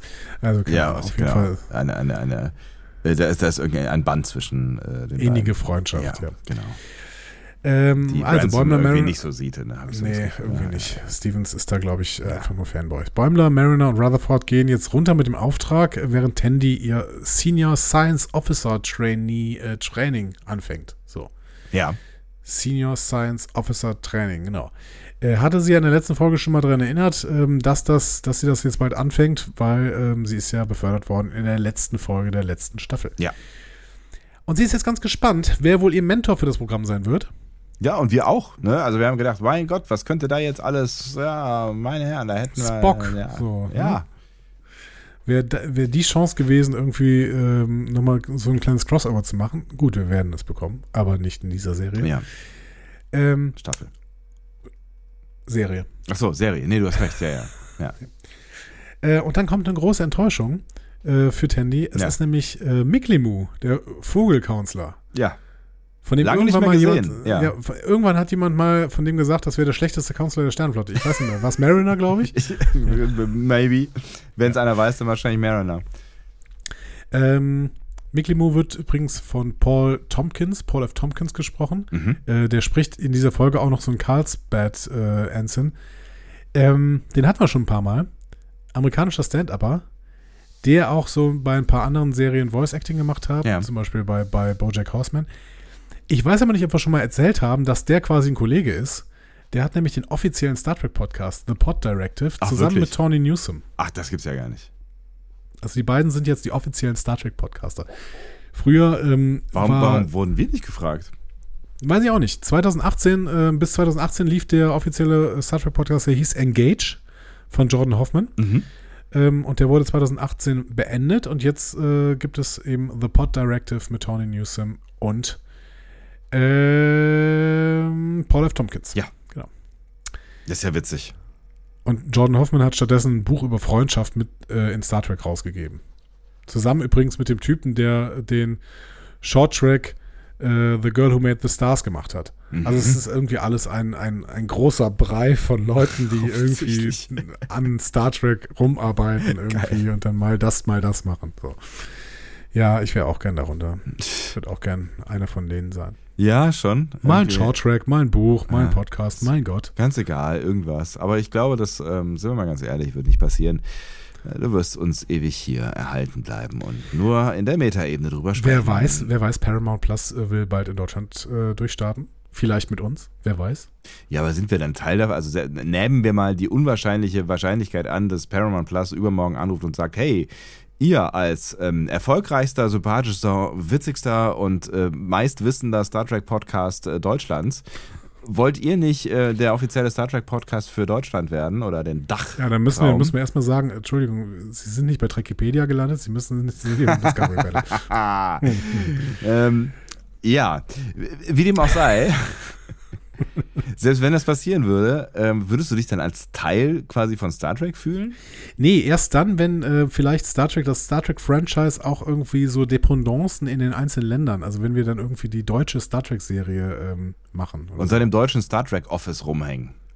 Ja, ja, genau. Also es gibt dann auch die deutsche Star Trek-Serie, keine Ahnung, in der, in der Hauptrolle äh, Ken Duken und äh, keine Ahnung, Christian Ulm. Christian Ulmen, genau, und Fari Yadim als, als Bäumler ist schon ein deutscher Name, können wir schon nehmen. Bäumler und Marin. Marco Marin. Komm, egal. Es, Es waren auch nur wird- Männer. Es wird, wird eine geile Serie. Wird eine geile Serie, Ja. richtige Würstchenparty. ähm, so. Ähm, ja, irgendwann machen wir das. Okay, cool. Also irgendwann werden wir, werden wir angerufen von, von Paramount Plus. Das, das, Ja. machen, das wolltest du sagen, mit Also das machen ruft, wir. ruft ne? uns an, Leute, Paramount Plus, ne? Ihr wisst, äh, 0201 Okta 2, da sind wir jederzeit zu erreichen. Ja, lasst euch nicht abschrecken von dem Anrufbeantworterspruch. Nein, nein, das ist nur Bernd. Ähm, Who the fuck is Bernd? oh Gott, oh Gott, oh Gott. Ähm, es geht unten auf dem Planeten weiter in dieser Folge. Ne? Ja. Wir sind immer noch bei Lower Decks, ne? Äh, Mining the Minds Miners. Ich wollte nur noch mal kurz sagen. Danke. Die, die Aufgabenverteilung ist äh, jetzt klar da unten. Die Carlsbad-Leute bauen den Außenposten ab, Ja. während die Cerritos-Leute die äh, Psycho-Steine da einsammeln. Ähm, dabei wollen sie sich gerne gegenseitig zeigen, wie toll sie sind. Bäumlers sinnvolle Frage, äh, Leute, was machen wir eigentlich, wenn die Psychosteine uns Psychosachen zeigen? Und Stevens so, naja, also die vergehen nach ein paar Stunden und ansonsten denkt halt an Paris Squares. Ähm, Paris Squares, Ja. Sebastian? Ich, habe es ich hab, ich hab's nicht äh, gegoogelt, äh, aber ich habe es auch nicht verstanden. Ist ein extrem gewalttätiger Sport, der in den TNG und Voyager öfter mal erwähnt wird. Wir sehen Ah, okay. Aber ich glaube, der ist so gewalttätig, dass irgendwann mal bei einer Partie im Holodeck irgendein normales Kind stirbt oder sowas. Also, also richtig Okay. strange irgendwie. Da muss auf jeden Fall müssen Knochen gebrochen werden oder sowas, keine Ahnung. Au. Und warum er das sagt, es gibt im Englischen wohl ein Meme, ähm, so ein Sex-Meme. Wenn du drohst, zu früh zu kommen, denk an Baseball. Ja. Ach so, ah, alles klar. Mhm. So, ne? Und hier denk an Paris Squares. Okay, könnte witzig sein, wenn man das Meme kennt, ja. Genau, ja. Kann, kannten wir jetzt leider nicht, ne? ja war nicht witzig. Ja. Schade. ähm, Was ich mir an der Stelle gefragt habe, ist äh, bei beiden Tasks, die diese Mannschaften bekommen, warum müssen die das Ding auseinanderbauen und wieder zusammenbauen? Kann man da nicht irgendwas mit Beamen oder so machen? Und das habe ich mir auch bei dem anderen Ding gefragt, warum müssen die diese Kugeln einsammeln? Kann man die nicht einfach wegbeamen in den Weltraum oder so? also ich glaube, die Kugeln kannst du bestimmt nicht beamen. Die, das ist bestimmt Keine zu viel, zu viel Strahlung oder so. Ja. Ja, und ja, den Posten da, ob der den beamen kann. Ja. Oder vielleicht auch einfach nur ähm, zerstören. Weißt du, also so irgendwie auflösen und die, äh, weil du kannst ja einfach dann Neu replizieren, ja. neu replizieren, so die, die, diese Platten. Aber vielleicht ist das wieder so Zeug, was man nicht replizieren kann. Das gibt's ja manchmal. Maybe. Habe ich mich, genau, ich habe ich hab mich nur gefragt, ob das nicht irgendwie sinnlose Arbeit ist, die die da machen. Aber es ist ja auch egal, das muss man an der Stelle ja gar nicht hinterfragen, weil äh, sie müssen ja irgendwas tun in der Folge. Genau. Die Cerritos-Leute versuchen dann irgendwie gute Stimmung zu machen, versuchen so ein bisschen bei den Karlsbad-Leuten da anzudocken. Äh, die lassen sie aber ziemlich auflaufen, ehrlich gesagt. Ja, also dieses, oh, Bock. ihr wart, ihr wart auf Pelex 2, wart ihr dann bei dem Festival? Nein, wir haben uns an die Anweisung gehalten. Okay. Okay. Cool. Ja, nett. Ähm, das ist aber übrigens auch nicht verwunderlich, denn einer von denen, dieser Typ, der äh, so ein bisschen aussieht wie eine Eule, ähm, Cordy, Ja. ist ein Saldaner. Das ist eine extrem aggressive Spezies, die kennen wir aus Coming of Age. Das ist die Wesley Crusher-Folge, wo der irgendwie mit so ein paar Leuten an der Sternflockenakademie andocken muss. Ja. Und das ist eine Spezies, die Höflichkeit als Beleidigung betrachtet. Schwierig. Ja. Ja. Genau. Cordy wird übrigens von Karl Tart gesprochen. Das ist der, der sonst Kayshon spricht. Ah. Kayshon hat ja keinen Text in diesem, ähm, Ja. in dieser Folge. Genau. Karl Aber immerhin auch, Bild, Auch, ja. auch ähm, Comedian, genau. Witzig. Den äh, Tony Newsom übrigens sehr, sehr toll findet. Der erzählt das immer wieder, wie toll sie Karl Tart findet. Okay. This goofy guy, sagt sie immer. ähm, ja, so. Also schade, dass unsere Readers-Leute da leider nicht andocken können. Dann äh, schmeißen sie sich halt erstmal in die Arbeit rein. Mhm. Ähm, vorher gehen wir noch mal kurz hoch. Tandy äh, wird immer weiter von Miklimo enttäuscht. Der hat nämlich keine Ahnung vom Senior Science Officer Training. Ja, hier aber ein Handbuch. Er hat ein Handbuch mit, Ja. mit Vorwort von Spock. ähm, naja, Tandy hat super viel gelernt, wäre bereit, einen Test zu machen. Und er sagt ihr, ja, Test, Test, Test, schmest, keine Ahnung. Ne? ähm, er sagt ihr auf jeden Fall, Kapitäne haben große Egos. Ne? Also äh, sie muss jetzt zum Captain gehen. Ähm, sie muss nicht mehr in der Lage sein, diese Egos von Captains zu durchbrechen. Das ist ein Teil ihres Senior Science Officer Trainings. Die Aufgabe ist also ähm, Freeman nerven, mehr oder weniger. Mehr oder weniger. Mhm. Und Tandy sagt so, äh, aber die ist doch mitten in der Verhandlung. Könnte sie das nicht nerven, wenn ich sie nerve? Ja. Ja, richtig. es wird sie nerven. Ja, schön. Ja. Super, danke. So. Ja, das sehen wir aber gleich erst. Wir gehen vorher nochmal auf den Planeten. Was äh, hast du, hat- was, was, hat, hattest du da ein Gefühl von, äh, äh, das, das wird schon oder es ist der letzte bescheuerte Rat? Ich war mir da nämlich an dieser Stelle nicht so ganz sicher, weil irgendwie hat er ja auch recht, ne? Also, dass man irgendwie vielleicht auch mit irgendwas Sinnvollem gesehen werden sollte, das ist ja vielleicht nicht so total verkehrt. Das würde ich vielleicht am Ende nochmal thematisieren, weil ich, ähm, also ich kann schon mal andeuten, ich weiß nicht genau, was uns diese Folge hier erzählen wollte. Ja. Ob, ähm, also eigentlich wird uns ja erzählt, dass Miklimo sehr inkompetent ist. Auf der Ja, anderen Seite ist der Rat gar nicht so schlecht, den er hier macht. ja, ich ist, ja, interessant, ja. Aber halt mal im Hinterkopf, dann gehen wir da nachher nochmal drauf ein. Genau. Ähm, so, Aufräumen der Psychosteine unten am Planeten. Ähm, da geht es dann relativ bald los mit der Manifestation der Träume. Rutherford sieht zum Beispiel Lea Brahms. Mhm. Die kennen Das- wir noch äh, von Jordi. Fangirl, genau, äh, äh, war Jordi so rum, ne? Also Fanboy ist Jordi so. Genau. Der äh, erschafft die sich quasi als Holoflamme in Booby Trap äh, der Folge. Und Eigentlich aber, um mit ihr zu arbeiten, ne? Sie hat ja, Genau. es gibt irgendein, irgendein Problem im Warp-Antrieb, äh, wenn ich das, ne? Oder war das nicht so? Ja, genau. Die gilt als Genie, was Warpfeld-Theorien angeht. Mhm. Ist dann später auch äh, Präsidentin des Ephraim Cochrane Institute for Advanced Theor Theoretical Physics und Präsidentin des Daystrom Instituts. Das heißt, die ist wirklich ein Genie. Ne? Und äh, Jordi denkt sich, okay, wenn ich die jetzt äh, quasi dieses Holoprogramm von ihr aufrufe, dann kann ich mit, mich mit der über Warpfeld-Theorien austauschen und dann finde ich die Lösung so. Dabei verliebt er sich in sie, Ja. was schlecht ist, weil es halt nur eine Holofigur ist und ähm, was noch schlechter ist, ist für diese ganze Problematik, ja. Ja, aber was noch schlechter ist, ist, Ja. äh, als sie dann später in Galaxy's Child tatsächlich auf die äh, Enterprise kommt. Das stimmt, genau. So, ja. und dann so, ah, Hi. ja. wer, wer bist du, creepy guy? So. ja. ähm, Schwierig. schön ist, äh, Lea Brahms wurde immer von Susan Gibney gespielt äh, und die spricht sie auch hier jetzt. Ah, okay, cool. Ja. Gibney, übrigens eine ganz interessante Figur, was Star Trek angeht. Die wäre mal fast Captain Janeway geworden. Aha. Die ich hatte, das Gefühl, die Geschichte kenne ich, ja, aber mach mal sie hatte weiter. zwei Screentests. Mhm. Einmal beim ersten Casting, als äh, Genevieve Bourgeois dann äh, ge gecastet wurde. Ne? Das ist ja dann grandios schiefgegangen. Ne? Sowohl die Schauspielerin fand die Serie doof, als auch die Serie die Schauspielerin. Ja. Ähm, und dann haben sie ja quasi nochmal gecastet. Und da hatte dann äh, Susan Gibney wieder einen Screentest. Also das Screentest ist ja wirklich so, okay, wir, ne wir nehmen dich ähm, in die engere Auswahl und jetzt darfst du mal hier ähm, So richtig einmal spielen quasi. richtig ne? einmal spielen, genau. Ja. Ähm, Und das ja, zeigen wir dann Menschen auch im Zweifel, also noch mehr Menschen als so, einer, so einem Casting-Team, ne? Genau. Also sie hat das wohl auch sehr, sehr gut gemacht.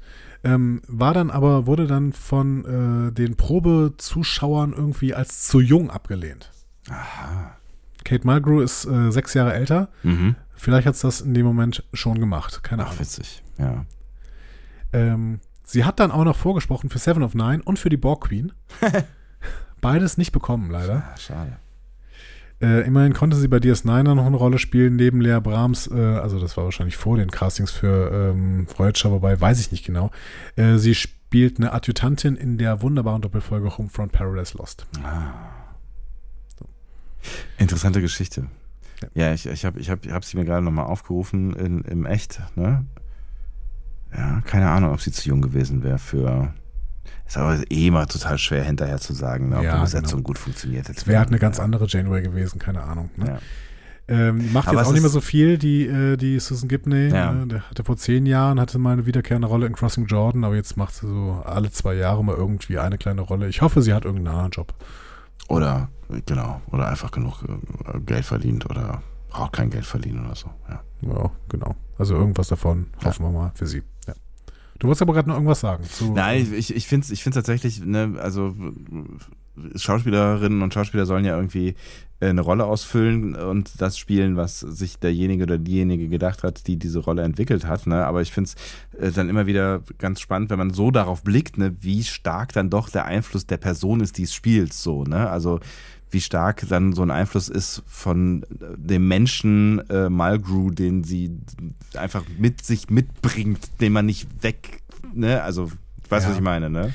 Ich weiß, was du meinst. Ich glaube, Ja. da kann es, da kann es eigentlich bei Castings zwei Ansätze geben. Entweder du hast eine Personenumschreibung und sagst, okay, und die muss jetzt eine Schauspielerin, ein Schauspieler mit Leben füllen und sagst, okay, aber du hast noch Interpretationsspielraum. Ne? Also, dass du sagen kannst, okay, der drücke ich jetzt meinen Stempel auf. Und ich glaube, bei Star, bei Star Trek läuft es eigentlich immer so, dass die SchauspielerInnen dann irgendwie noch den Stempel aufdrücken können Ja. für die Rollen, die ihnen dann gegeben werden.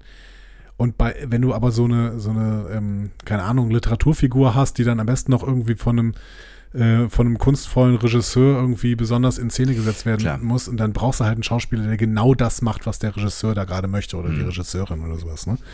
Das ist dann, glaube ich, ein ganz anderer Ansatz beim Casting. Der, der oder die dann aber auch genau irgendwie dann passt, ne? Also der, der oder Genau. die diese Rolle ausfüllen kann. Das ist dann gut casten. Genau, ja. Ja, aber es ist, es ist halt spannend zu sehen, dass sich dann halt, weiß ich nicht, dann so ein Picard halt dann einfach irgendwie in eine, in eine, in eine Richtung entwickelt, wenn, wenn er von Patrick Stewart gespielt wird und wahrscheinlich eine ganz andere bekommen hätte, wenn er von Jonathan Frakes gespielt worden wäre. Ja, ja, aber hallo. Ja. Ne?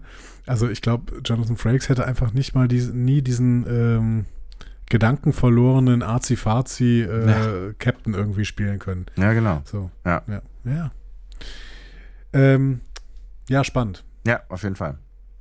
Wobei Patrick Stewart hat ja auch mal versucht, Actionstar zu werden. Ne? Hier mit äh, Dingsbumsman, X-Man oder was? Nee, er mit Nemesis und äh, Stimmt. so. Ja, das war ganz klar. Stewart, der wollte nur mal ein bisschen Actionrollen haben.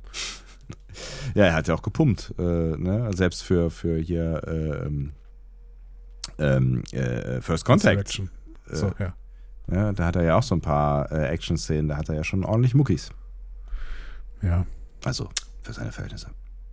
Ich glaube schon, dass du irgendwann mal Bock hast, sowas zu machen, aber ich weiß nicht, ob das jetzt wirklich genau das Richtige für Stewart war. Nee, aber ich glaube, es ist halt, äh, das ist halt irgendwie safes Geld, ne? Also zumindest war es zu, der Zeit vielleicht noch mehr so, ne? Wenn du irgendwie einen, irgendwie einen ganz guten Namen hast und dann ähm, so, einen, so einen belanglosen Actionfilm machst, dann musst du ja nicht viel machen. Also Wir werden, wir werden Ja. drüber sprechen. Im Jahr 2027, wenn wir dann Star Trek 8 besprechen werden. Und natürlich, entschuldige bitte Bruce Willis, natürlich muss man auch was machen in Actionfilmen, ne? aber man, hat, nicht- man muss nicht so viel Sch- Schauspielern. Das ist, glaube ich, physisch wahrscheinlich viel anspruchsvoller. Jetzt, ich habe jetzt auf irgendeinem Streaming-Sender, ich glaube Amazon, habe ich gesehen, dass plötzlich ein Bruce Willis-Film da drin. Ich dachte, der hat aufgehört zu Schauspielern. Hat er? Das wusste ich gar nicht. Aber ich habe Ich lange meine, er nicht hat mehr seine von ihm Karriere gehört. beendet. Ja? Ja. War da nicht auch irgendwas, irgendwie was, was Fragwürdiges in seinem Privatleben? Irgendwie war er nicht auch, hatte Verschwörungstheoretiker, Trump-Fan, irgendwie sowas? Nee. Ich weiß ich nicht, deswegen Lassen wir das an der Stelle. lassen wir es an der Stelle besser. Also wenn das, wenn das, genau, wenn das, wenn das nicht wahr ist, vergesst das bitte wieder und guckt deswegen bitte jetzt nicht keine Bruce, Bruce Willis Filme. Wenn das wahr ist allerdings, dann, äh, dann Auf gar keinen Fall mehr. Auf gar keinen Fall. Wir hassen ihn. Gott, oh Gott, oh Gott. Ähm, so, wir gehen mal wieder zurück in die Folge. Ne? Also Ja, wir hatten bitte. gerade Lea Brahms, ähm, Mariner, ähm, also die, die kriegen das ganz schnell wieder in den Griff mit Lea Brahms. Und Mariner ist aber weiter so beunruhigt darüber, dass die Karlsbad-Leute sie so schlecht behandeln. Ne? ja. Ähm, ich sage immer Karlsbad, ich komme da nicht mehr von weg, das heute die ganze Zeit Karlsbad zu nennen. Keine Das ist Ahnung. schon, es ist schon okay. So. Ähm, Bäumler und Rutherford müssen dann allerdings gegenüber Mariner zugeben, dass sie tatsächlich ziemlich viel Quatsch erlebt haben. Ne? Also die Cerritos Crew. Ja, Ne? erzählen ja auch so ein paar Sachen auf, ne? Genau, betrunkene Klingonen aus Envoys, äh, den Kampf mit Mugato in Mugato Gumato, äh, dann äh, diese Zusammentreffen mit Parklets in verschiedenen Episoden. Dann erzählen sie vom Schrecken eines Drill-Instructors. Ne? Sie meinen äh, Shari in Yem äh, in IX Cretus, ne? dieses komische Wesen, das aus verschiedensten Teilen zusammengesetzt worden ist. Ja.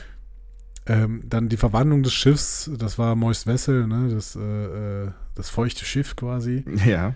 Und dann der Alien-Prozess in Veritas. Gut, der kommt erst später. Ähm, und Bäumler sagt, ja, das war eigentlich eher eine Party. Ähm, aber gut. Äh, das sind alles diese Anspielungen, die sie irgendwie machen, ne? Ja. Mit der Cerritos Crew. Man will auf jeden Fall die Karlsbad-Leute jetzt beeindrucken. Und da die ziemlich gut arbeiten, möchte man jetzt auch gut arbeiten. Sie spielen also mehr oder weniger Basketball mit dem Psychostein und das, ähm, müssen dann auch mit den Manifestationen klarkommen. Ne? Also Aber es, es, es, es läuft erstmal ganz gut, muss man Genau, sagen. Ne? Also genau, irgendwie unterm. Strich, ne, sowas Effektivität oder Effizienz oder was das richtige Wort ist, habe ich noch nicht verstanden, was der Unterschied da ist. Aber es gibt einen, äh, schlaue Menschen mögen mir das erklären. Ähm, die, also, das läuft Also, gut. er- erklärt das bitte mal. Effektivität, Effizienz.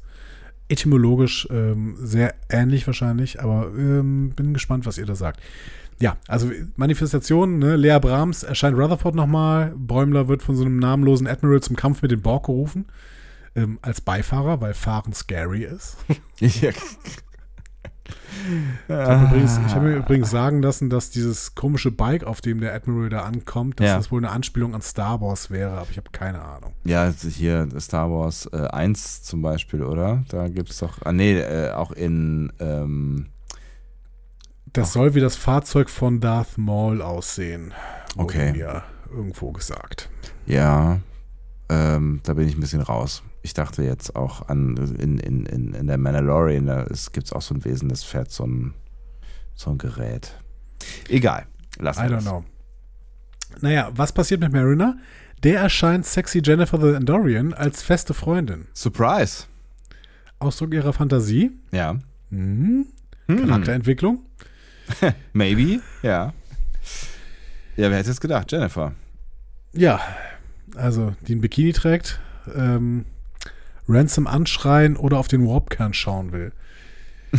Tja, Ja, ist, aber also ich meine, dass da, dass da irgendwie, äh, irgendwie was, äh, ir- irgendeine Art von Energie zwischen den beiden ist, das hat man ja irgendwie mitbekommen in der einen oder anderen Folge. Ne? ja, sie Aber- haben es ja, also erstmal war es ja Hass irgendwo. Genau. Ne? Und dann äh, haben sie, sie- haben sie in First First Contact, also der letzten Folge der zweiten Staffel, haben sie ja beide quasi zugegeben, dass sie sich zueinander hingezogen fühlen und dass sie mal auf ein Date gehen möchten. Aber ich dachte, das wären eher so Besties-Vibes. Nee, das, nein, nein, nein. Das war äh, schon so Daten. Hm. Und das wird ja hier auch nochmal bestätigt. Ja, ja, absolut. Ne? Also Ja, spätestens Mariner- hier, das stimmt. Mariner hat auf jeden Fall, ich glaube, ähm, äh, Rutherford sagt da noch irgendwo zwischen, äh, das ist ja alles sehr, sehr schnell da in dieser, äh, dieser Dialog. Ja. Aber Rutherford sagt da irgendwie noch so, ja, ähm, ich kann deinen äh, beschleunigten Herzschlag sehen oder sowas. Ne? Also, ähm, Ja, ja, klar. Die ein, die Anspielungen sind hier sehr, sehr klar, ja. Mariner ist wirklich heiß auf Jennifer. Ja. So, das kann man jetzt nicht mal anders sagen. Nee. Bin Also gespannt, wie damit, sich das noch entwickelt. genau, damit sind natürlich irgendwie alle Bäumler-Spekulationen so ein bisschen äh, hinfällig, ne? Ja, vor, vorerst, ne? Ja. Aber ich, ich mag auf jeden Fall ähm, auch hier mal wieder, man muss es eigentlich nicht mehr sagen, aber ich finde es toll, wie sehr, also Heteronormativität in Star Trek gibt es eigentlich nicht mehr, oder? Ja, nee. Das finde ich toll. Ja. Das ist einfach so, ja, ist halt egal, so, ne? Und das ist äh, sehr, sehr schön, finde ich. Ja, finde ich auch. Absolut. Ähm, Da müssen wir auf jeden Fall nochmal beobachten, wie sich das mit äh, Mariner und Jennifer denn so entwickelt. Vorerst gehen wir nochmal hoch auf die äh, Cerritos. Ähm, Tandy sucht da Captain Freeman im Besprechungsraum auf, wo gerade auch Captain Mayer ist. Mhm. Captain Mayer, junger aufstrebender Captain, der laut Ransom als straight in Richtung Galaxy Class strebend ist. Wer Ähm, nicht, ja. Ja, spannend ist doch eigentlich, dass die Galaxy Class immer noch das Maß aller Dinge ist, ne? Weil Das stimmt, ja. Enterprise ist äh, ja eigentlich gerade keine, keine Galaxy Class mehr, meine ich. Ne? Ja? Ich meine nicht. Ähm, tja, habe ich jetzt nicht habe ich jetzt nicht nachgeguckt. Es gibt eine History of Enterprise bei äh, Memory Alpha. Da muss ich mal kurz. History of Enterprise. Achso. Ähm, ich meine, ähm, dass das. Tja, Also du musst ja eigentlich nur nach, ähm, nach Galaxy Class gucken, ne? nee, oder, ähm, ja, achso, das kommt natürlich auch so ein bisschen äh, darauf an, in welcher äh, Zeit wir gerade sind, ne? Ähm, ja, wir müssten 79, 78, 79 sein. Also es ist noch Äh, vor der Enterprise E. Nö, die Idee ist bis in die 70er. Ach so. Und dann ist die Schrott.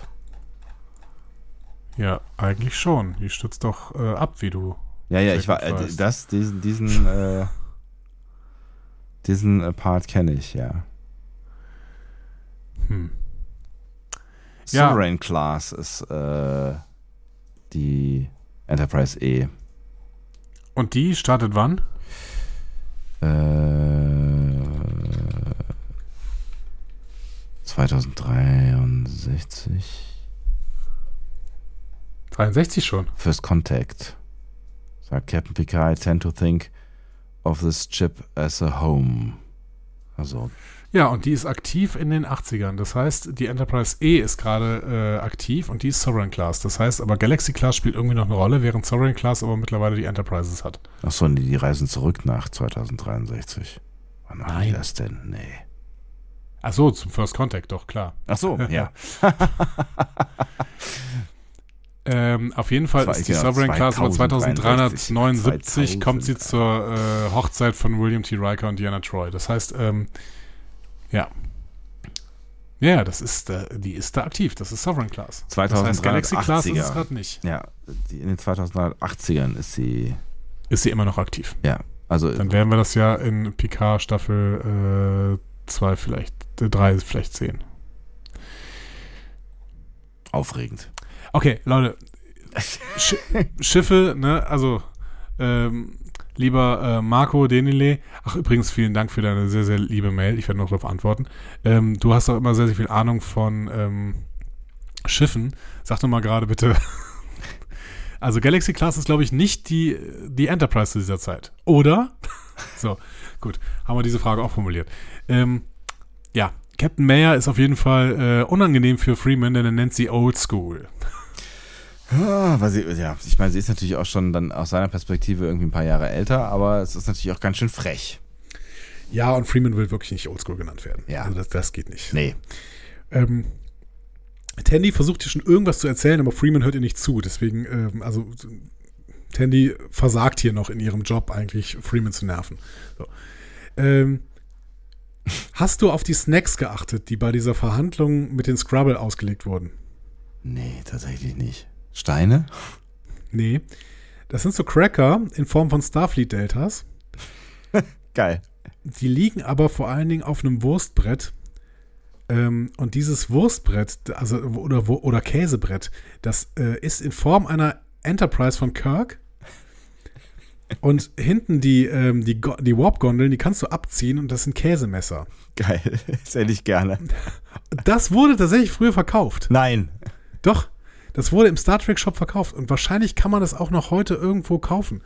Also ähm, nicht, mehr, nicht mehr im geil. offiziellen Star Trek Shop.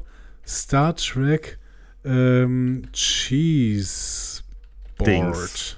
So. So, wenn du Star Trek Cheese Board eingibst, dann siehst du das auch bei Google. Und die Frage ist aber, ob du das irgendwo kaufen kannst, weil das, was du jetzt kaufen kannst, das ist ziemlich langweilig. Das ist ein ganz normales Brett und da steht irgendwie, äh, da ist unten die Enterprise drauf und da steht da äh, to boldly go where no one has gone before. Aber das, das äh, eigentliche Brett kannst du, also es ist immer noch auf StarTrek.com äh, verlinkt, aber wenn du das aufmachst, steht da, glaube ich, nein. Ist immer noch ein Artikel darüber. Aber ich glaube, du kannst es gerade nicht kaufen. Das ist ja witzig. Aus Bambus. Also ich würde es kaufen. Ich würde es sofort kaufen. Du kannst die Cracker aufrecht da reinstellen. Ist Ja, das geil, abgefahren. Richtig geil. Also so ein Cracker-Ständer. Mal hier, 2015 konntest du das noch kaufen.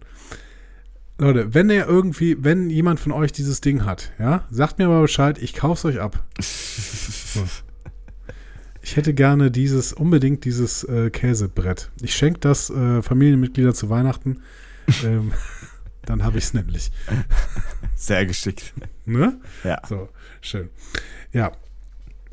Großartig. Ähm, So. Ein, ein, ja. ja. Äh, wir gehen mal weiter in dieses Gespräch hier. Ne? Also, ähm, Shax kommt dann mit einem Wissenschaftler der Föderation rein. Ja. Dr. Holden, das ist der Typ, äh, mit dem sich die Scrabble eigentlich verstehen sollen. Äh, Problem ist, die verstehen sich gar nicht. ja. Äh, finden sich gerade in einer hitzigen Debatte, weil dieser Wissenschaftler sagt, ja, ihr seid ja sowas wie Lebensform, weil ihr seid ja Siliziumbasiert. ähm, Schwierig. so, schwierig, genau. Äh, Freeman und Mayer beruhigen die beiden dann und bieten ihnen dann irgendwie so Erfrischungen an. Ne? Ähm, und zeigen dann ja, hier, das ist der Vertrag, ne? den müssen wir einfach nur unterschreiben. Und ähm, die Scrubble reagieren auch so, ja, das ist aber nett, dass ihr uns hier so begrüßt und deswegen geben wir euch jetzt so ein Scrubble-Totem, so eine kleine Felspyramide. Mhm. Und Freeman sagt so, ja, vielen Dank, äh, nehmen Sie das doch, Mayer. Ne? Und Mayer so, nee, also nimm du das doch, ne, so und ja, dann ent entwickelt sich ein Hin und Her, was natürlich sehr, sehr unangenehm ist, wenn du denkst, dass du das Ding gerade geschenkt bekommen hast. Ja, und das ist, glaube ich, das übertrieben längste Hin und Her der in der Geschichte von Star Trek. Ja. ja. Definitiv, genau. Ähm, deswegen äh, befassen wir uns damit gar nicht, befassen wir uns damit gar nicht so lange, sondern gehen nochmal runter auf den Planeten. Ne? Ähm, unsere Cerritos-Leute überholen so die Besatzung der Carlsbad leicht. Ne? Davon wird Anson Kearns, das ist quasi die Chefin dieser Carlsbad-Crew, wird ein bisschen frustriert von. Mhm. Ähm, aber Mariner bekommt dann auch einen Anschluss von Stevens, weil sie, äh, weil Stevens sagt, äh, so gehst du doch nicht mit diesen Steinen um, das ist voll gefährlich und so. Äh, ne? Spielt ihr Basketball mit denen, Leute? Was, was geht mit euch? Ja. Richtig, wichtiger, wichtige Bemerkung, dass er sagt, spielt ihr Basketball mit denen. So, ne? Ja. Und äh, da packt Mariner dann, Stevens bei einem wunden Punkt. Mariner sagt ihm nämlich einfach, ja, wir wollen halt nicht, dass die Crew der Carlsbad äh, denkt, dass Ransom als Anführer lächerlich ist.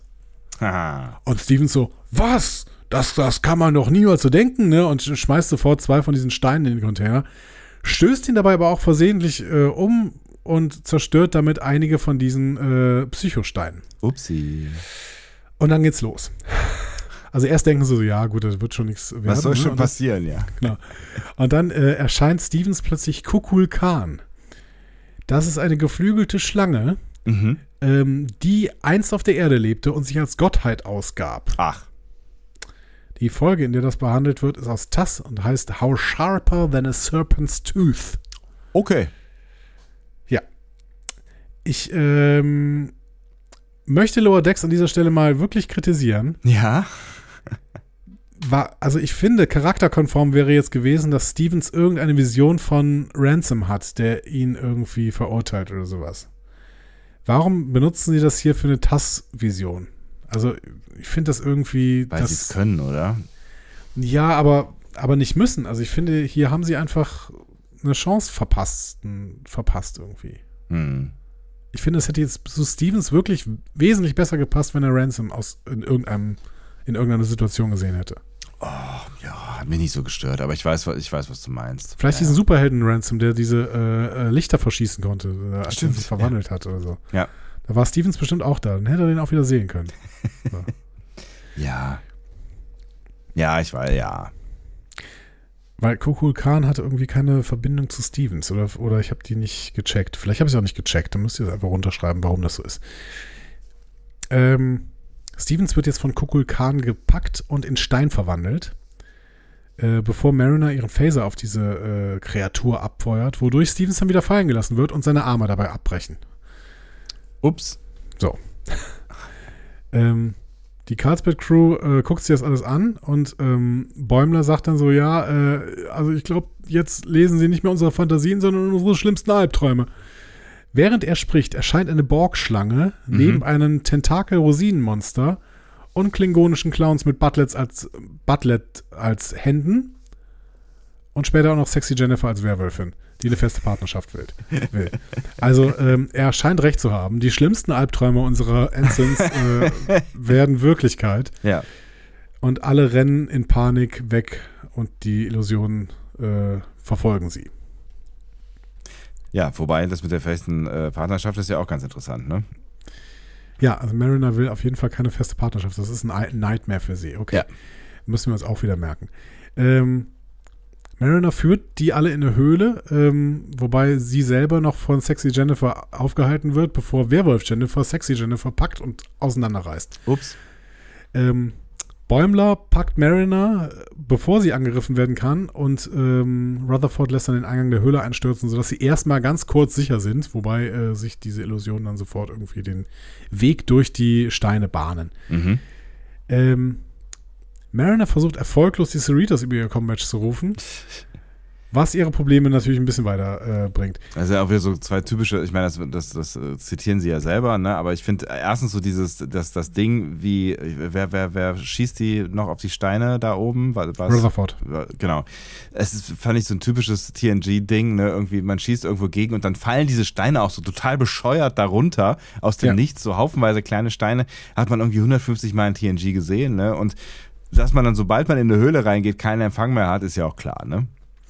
Ja, da- ich meine, das ist bei uns auch so, ne? dass du Ja. keinen Empfang mehr hast. Ne? Aber äh, Mariner sagt dann ja irgendwie so, ja, es wäre nicht die Sternflotte, wenn auf einer Mission nicht irgendwann die Kommunikation gestört wäre. Ähm, und es passiert ja tatsächlich so gut wie in jeder zweiten Folge. Ne? Ja. Und übrigens ist das auch ein äh, typischer Handlungsstrang in Star Trek Adventures. Also wenn man Star Trek Adventures dieses D&D-Spiel spielt, dann Ja. passiert das auch ständig so. Geil. Du bist in einer Höhle, du hast keinen Empfang mehr zu deinem Schiff. Ja, okay.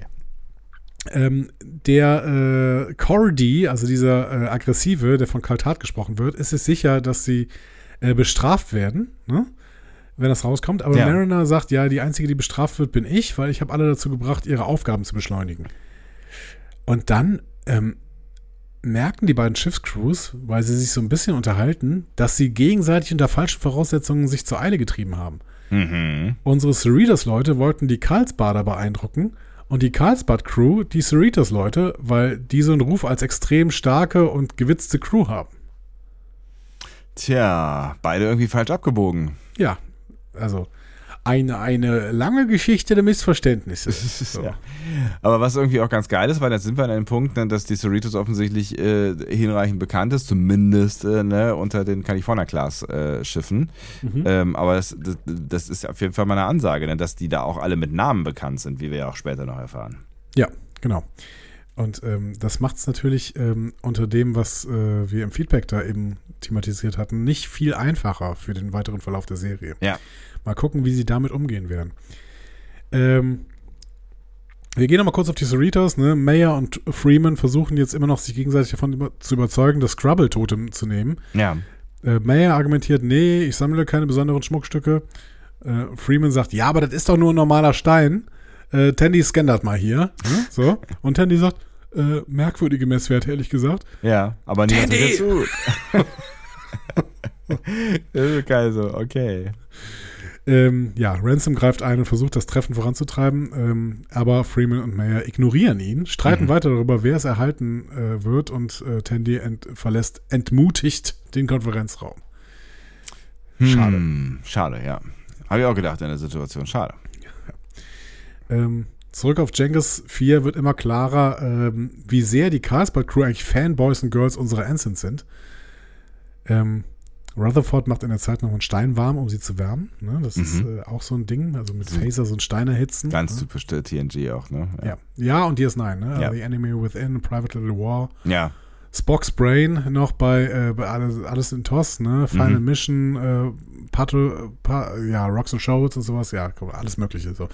Ähm, Dann brechen die Illusionen durch die Trümmer und greifen an.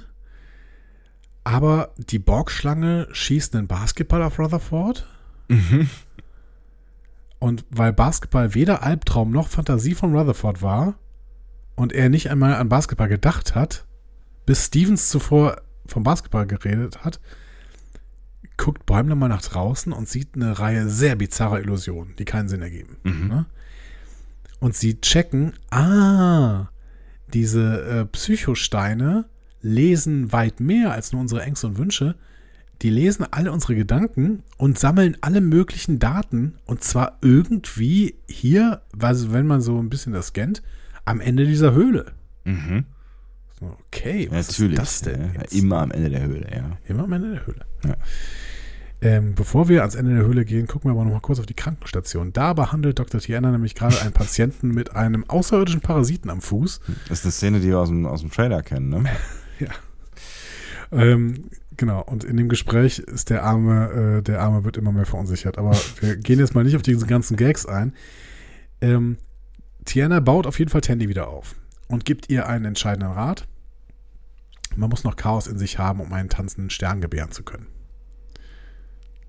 Nee, das war Nietzsche, aber so Mhm. Ja, ähnlich. ich, ich, ich wollte gerade sagen. Also so ähnlich war es, ne? Ja. Also, ähm, also irgendwie auch mal unkonventionell dazwischenhauen und Ja. dann dabei helfen, die Dinge neu zu ordnen. Äh, ein bisschen mehr Mariner sein quasi, wenn man es mal zusammenfasst, oder? Ohne Nietzsche, um es mal ohne Nietzsche zu sagen. Ja. Ohne, ohne Nietzsche sagen, ein bisschen mehr Mariner sein. Ja, irgendwie schon, ja. Aber auch nicht zu viel natürlich. Ähm, fand ich einen schönen Moment eigentlich von Tiana. Also auch nicht, nicht gegenüber ihrem äh, Patienten, der äh, war Ja. danach sicherlich nicht gut drauf. Aber ähm, Nee, auch dass sie, dass sie nochmal klar sagt, so, hey, ich habe dich ja empfohlen für dieses, also natürlich kannst du das so. Und eigentlich wollte ich dir das nicht sagen, so, aber du, na klar bist du dafür geeignet, so, ne? ja, Ja, ja, schöne, schönes Ding, oder? ja, finde ich auch. Ähm, so, Bis dann die Kettensäge kommt, aber gut. der arme Ensign. Ja. Oder, oder andere, ich weiß nicht, welchen Rang er hatte. Ähm, Genghis 4. Wo, wo hatte der eigentlich seinen Parasiten her? Habe ich mich gefragt. Keine Ahnung. Vielleicht Hoffentlich nicht von diesem Planeten da unten. Vielleicht vom Holodeck. Ja, kann nicht Vom. Holodeck holst du den Parasiten, glaube ich nicht. Sicherheitsfunktion ausgeschaltet. Quatsch, ne? Das sollten die ja nie machen. Ähm, auf Genghis 4 ähm, finden die äh, Ensigns jetzt am Ende der Höhle quasi einen Raum und ähm, da drin Empfänger, Speichertechnologie, alles Föderationszeugs. Mhm. Und sie merken, darin sind Passwörter, Freischaltcodes, äh, Codes, persönliche Informationen gespeichert, alles Mögliche. Ne? Sie zählen eins und eins zusammen und sagen, aha, die Wissenschaftler des Außenpostens arbeiten mit den Scrubble zusammen. Habe ich nicht ganz verstanden, wie sie das hier checken. Nee, ich auch nicht so richtig. Ähm, eh, das ist ja eh alles ein bisschen verworren dann Ja. so, ne? Also ich bin da auch irgendwie aus der, ich meine, auch Freeman am Ende checks ja irgendwie nicht so ganz, was das jetzt alles soll, ne? Aber so, so ganz durchschaut habe ich das alles nicht. Nee. Tja, und dann ähm, versucht sie, versucht Mariner nochmal kurz die Cerritos zu rufen, schafft's nicht. Ja. Dann sagt sie den, auch den Carlsbad-Leuten, okay, dann kriegt ihr jetzt die volle Cerritos-Erfahrung. Ne? Und was nehmen sie sich, Sebastian? Was nehmen sie sich in die Hand? Crystals! Natürlich. ja, genau. Sie Ja. Äh, nehmen sich so Kristallsplitter und äh, greifen damit dann die Illusionen, also ach, so ein paar andere Waffen, ne? aber sie greifen Ja. damit die Illusionen an und können sie tatsächlich auch abwerten, äh, ab, abwehren. Ja, abwerten auch irgendwie. Abwerten auch ein bisschen dabei. Und ihre Schiffe rufen, wobei Bäumler und, äh, wie heißt sie nochmal? Ähm, Wer, wen, wo? Die, die Frau von der so. Carlsbad. Oh, weiß ich, weiß ich. äh. Kearns. Ja, ja. Genau. Mhm. Bäumler und Kearns machen das gleichzeitig. Das ist auch ein bisschen schwierig. Ähm, also sie, sie, sie Genau. schaffen es halt nicht irgendwie. Äh, Soll, gut, soll, ich, soll ich vielleicht einen kleinen Moment, äh, soll ich einen Schritt rüber gehen? So? Also, würde, ja, also wenn sie nichts ausmacht, also ich könnte ja einen kurzen Schritt, ja, schön, schöner Moment, ja. das ist wie wenn du, wenn du so einen äh, Voice Assistant hast und äh, mehrere Leute den gleichzeitig bedienen wollen. Ja. Super anstrengend. Ja. Super anstrengend. So. Kann nichts Gutes bei rauskommen, genau. Wir hatten auch schon, ich habe mal irgendwann mit Freunden so ein, so ein äh, Essen gehabt und da hatte jemand so eine, so eine Alexa. Entschuldigung, dass ich das Wort jetzt gesagt habe. Ah, Alexa, abonniere Discovery Panel. äh, ähm, ja, genau. Und dann haben dann immer alle Leute irgendwie sich Lieder gewünscht und äh, kamen gar nicht mehr raus aus diesem äh, Strom von Liedwünschen. Ja. Ähm, es gibt natürlich auch noch Siri, äh, abonniere Discovery Panel, Ja. aber ähm, Hey Google, abonniere Discovery Panel. Ja, mal wir gucken, vergessen. mal kurz ob irgendwas funktioniert. Es gibt auch noch was von Samsung, oder?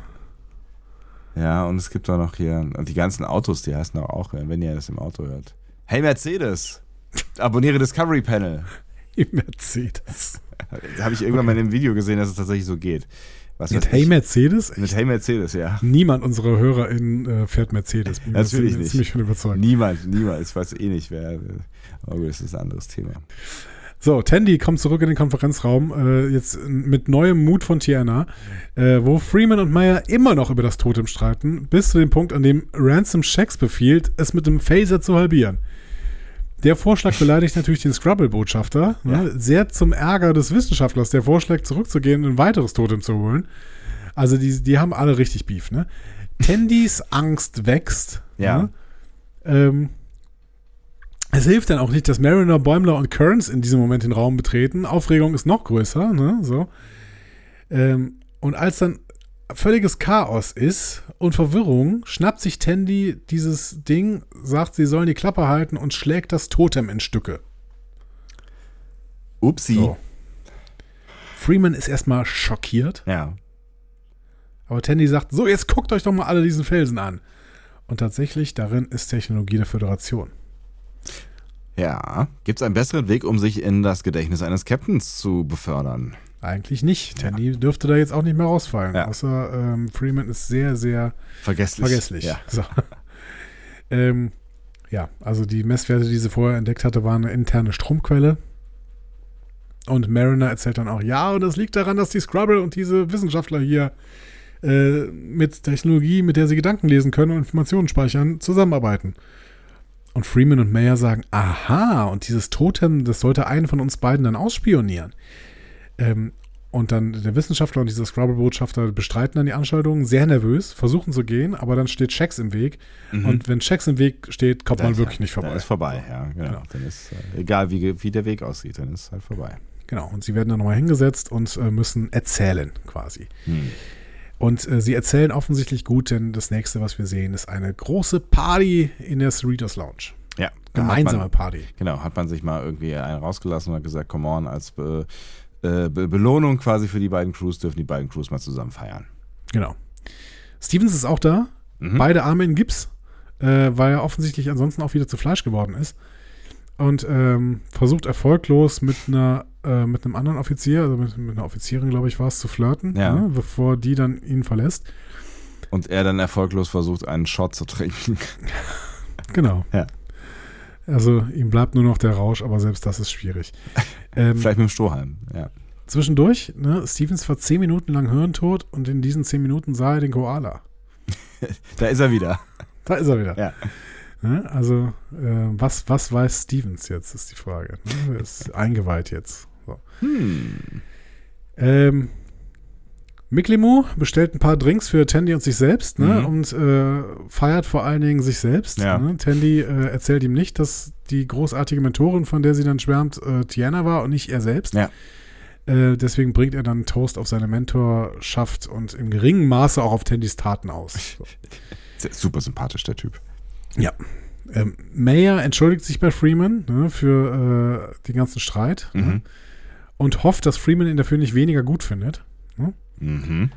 Und Freeman sagt, ja, du hast mich beeindruckt, deine Crew hat mich beeindruckt, ne? Und äh, wir würden dir jetzt auch sogar hier so einen Splitter von dem zerbrochenen Totem schenk, äh, äh, schenken und äh, die, äh, die Spyware ist auch neutralisiert, die da drin war. So, ne? Ja. Ja, und sie sagt, ja, ja, aber ähm, also er sagt, kann ich das denn annehmen? So, ne? Äh, Und ähm, sie sagt, ja, ja, die größere Hälfte habe ich für mich behalten. Ja, sie kriegen ja irgendwie die Kurve, ja.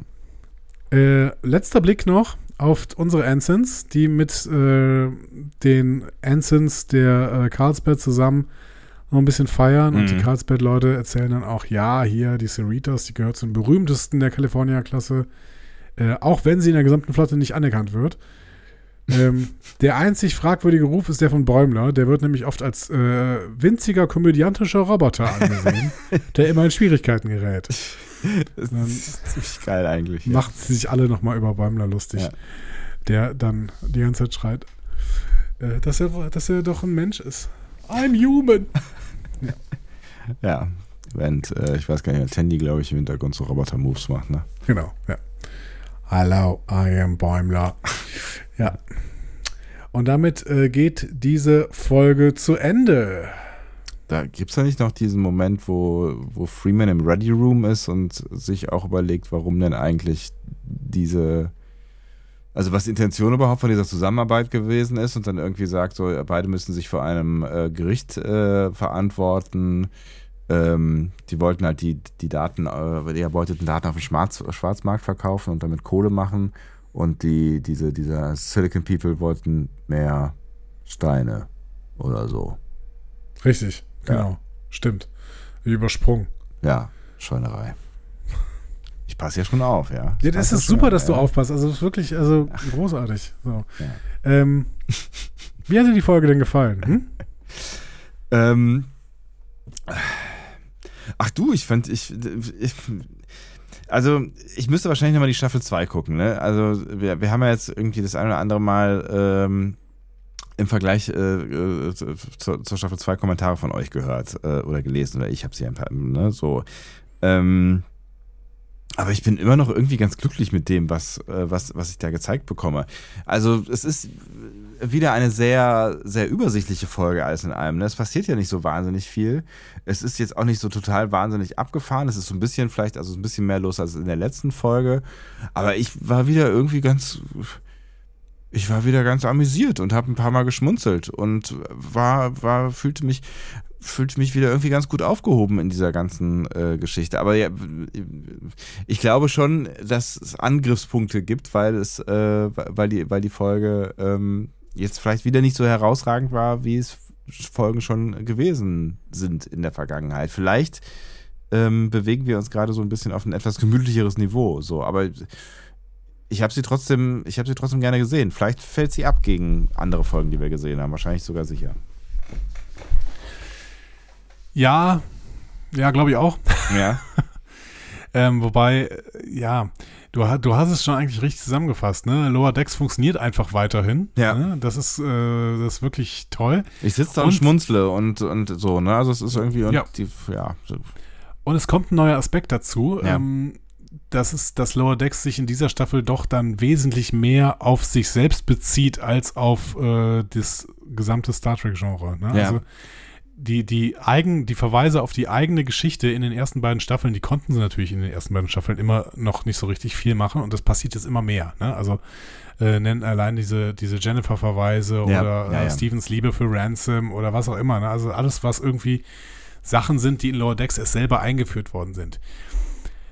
Ich habe nur das Gefühl, dass die Stories bis jetzt ein bisschen dünn sind in dieser, in dieser Staffel irgendwie. Ja, natürlich ist die Story dünn, keine Frage, klar. Aber irgendwie diese, ich meine, sie ist auch nicht dünner als eine TNG-Folge, ne? Nee, aber, aber da- das ist so, ja. Also, ich mag ja auch The Orville zum Beispiel. Ne? Ja. Aber ich finde, dass äh, sich The Orville das dann auch teilweise ein bisschen sehr einfach gemacht hat, indem sie einfach eins zu eins TNG-Folgen im Prinzip nachgedreht hat. So.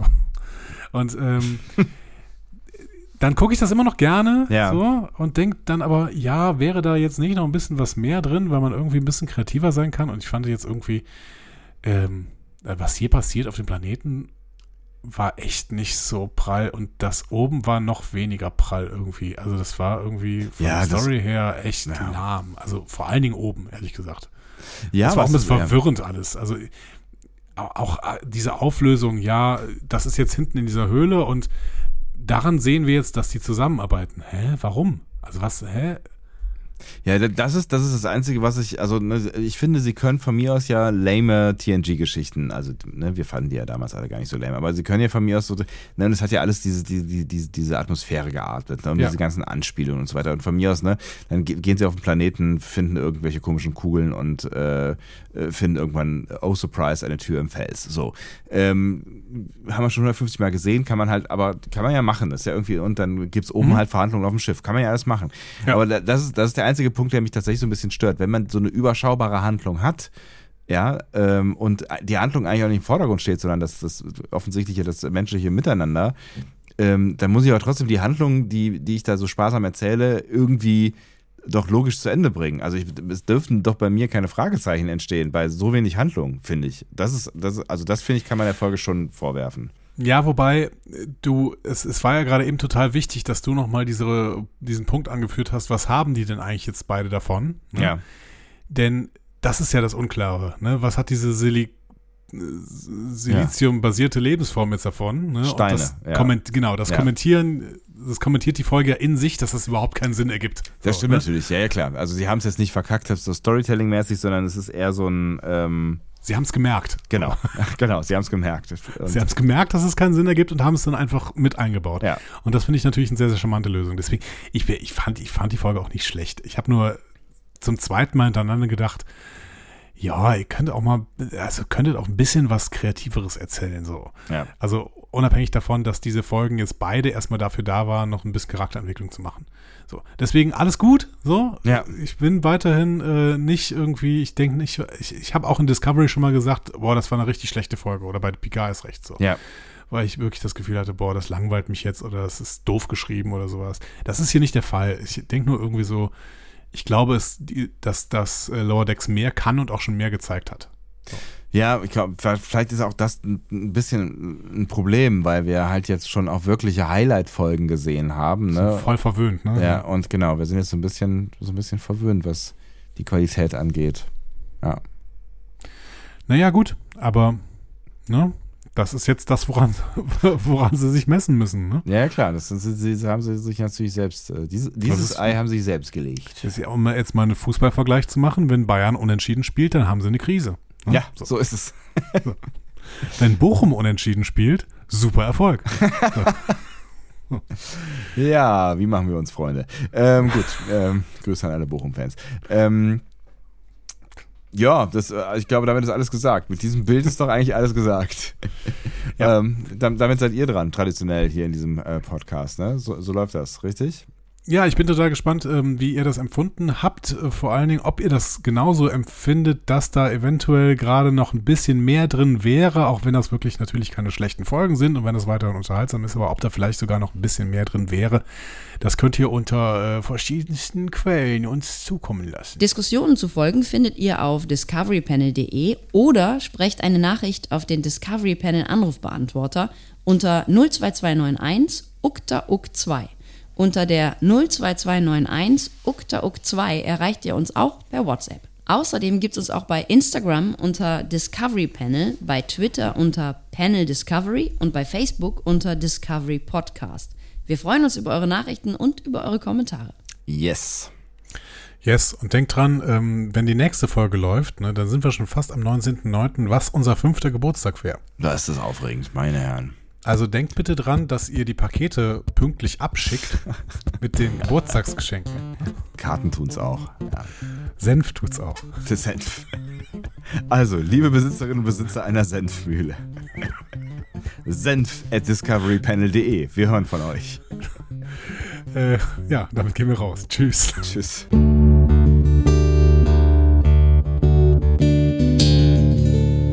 Mehr Star Trek Podcasts findet ihr auf discoverypanel.de. Discovery Panel. Discover Star Trek.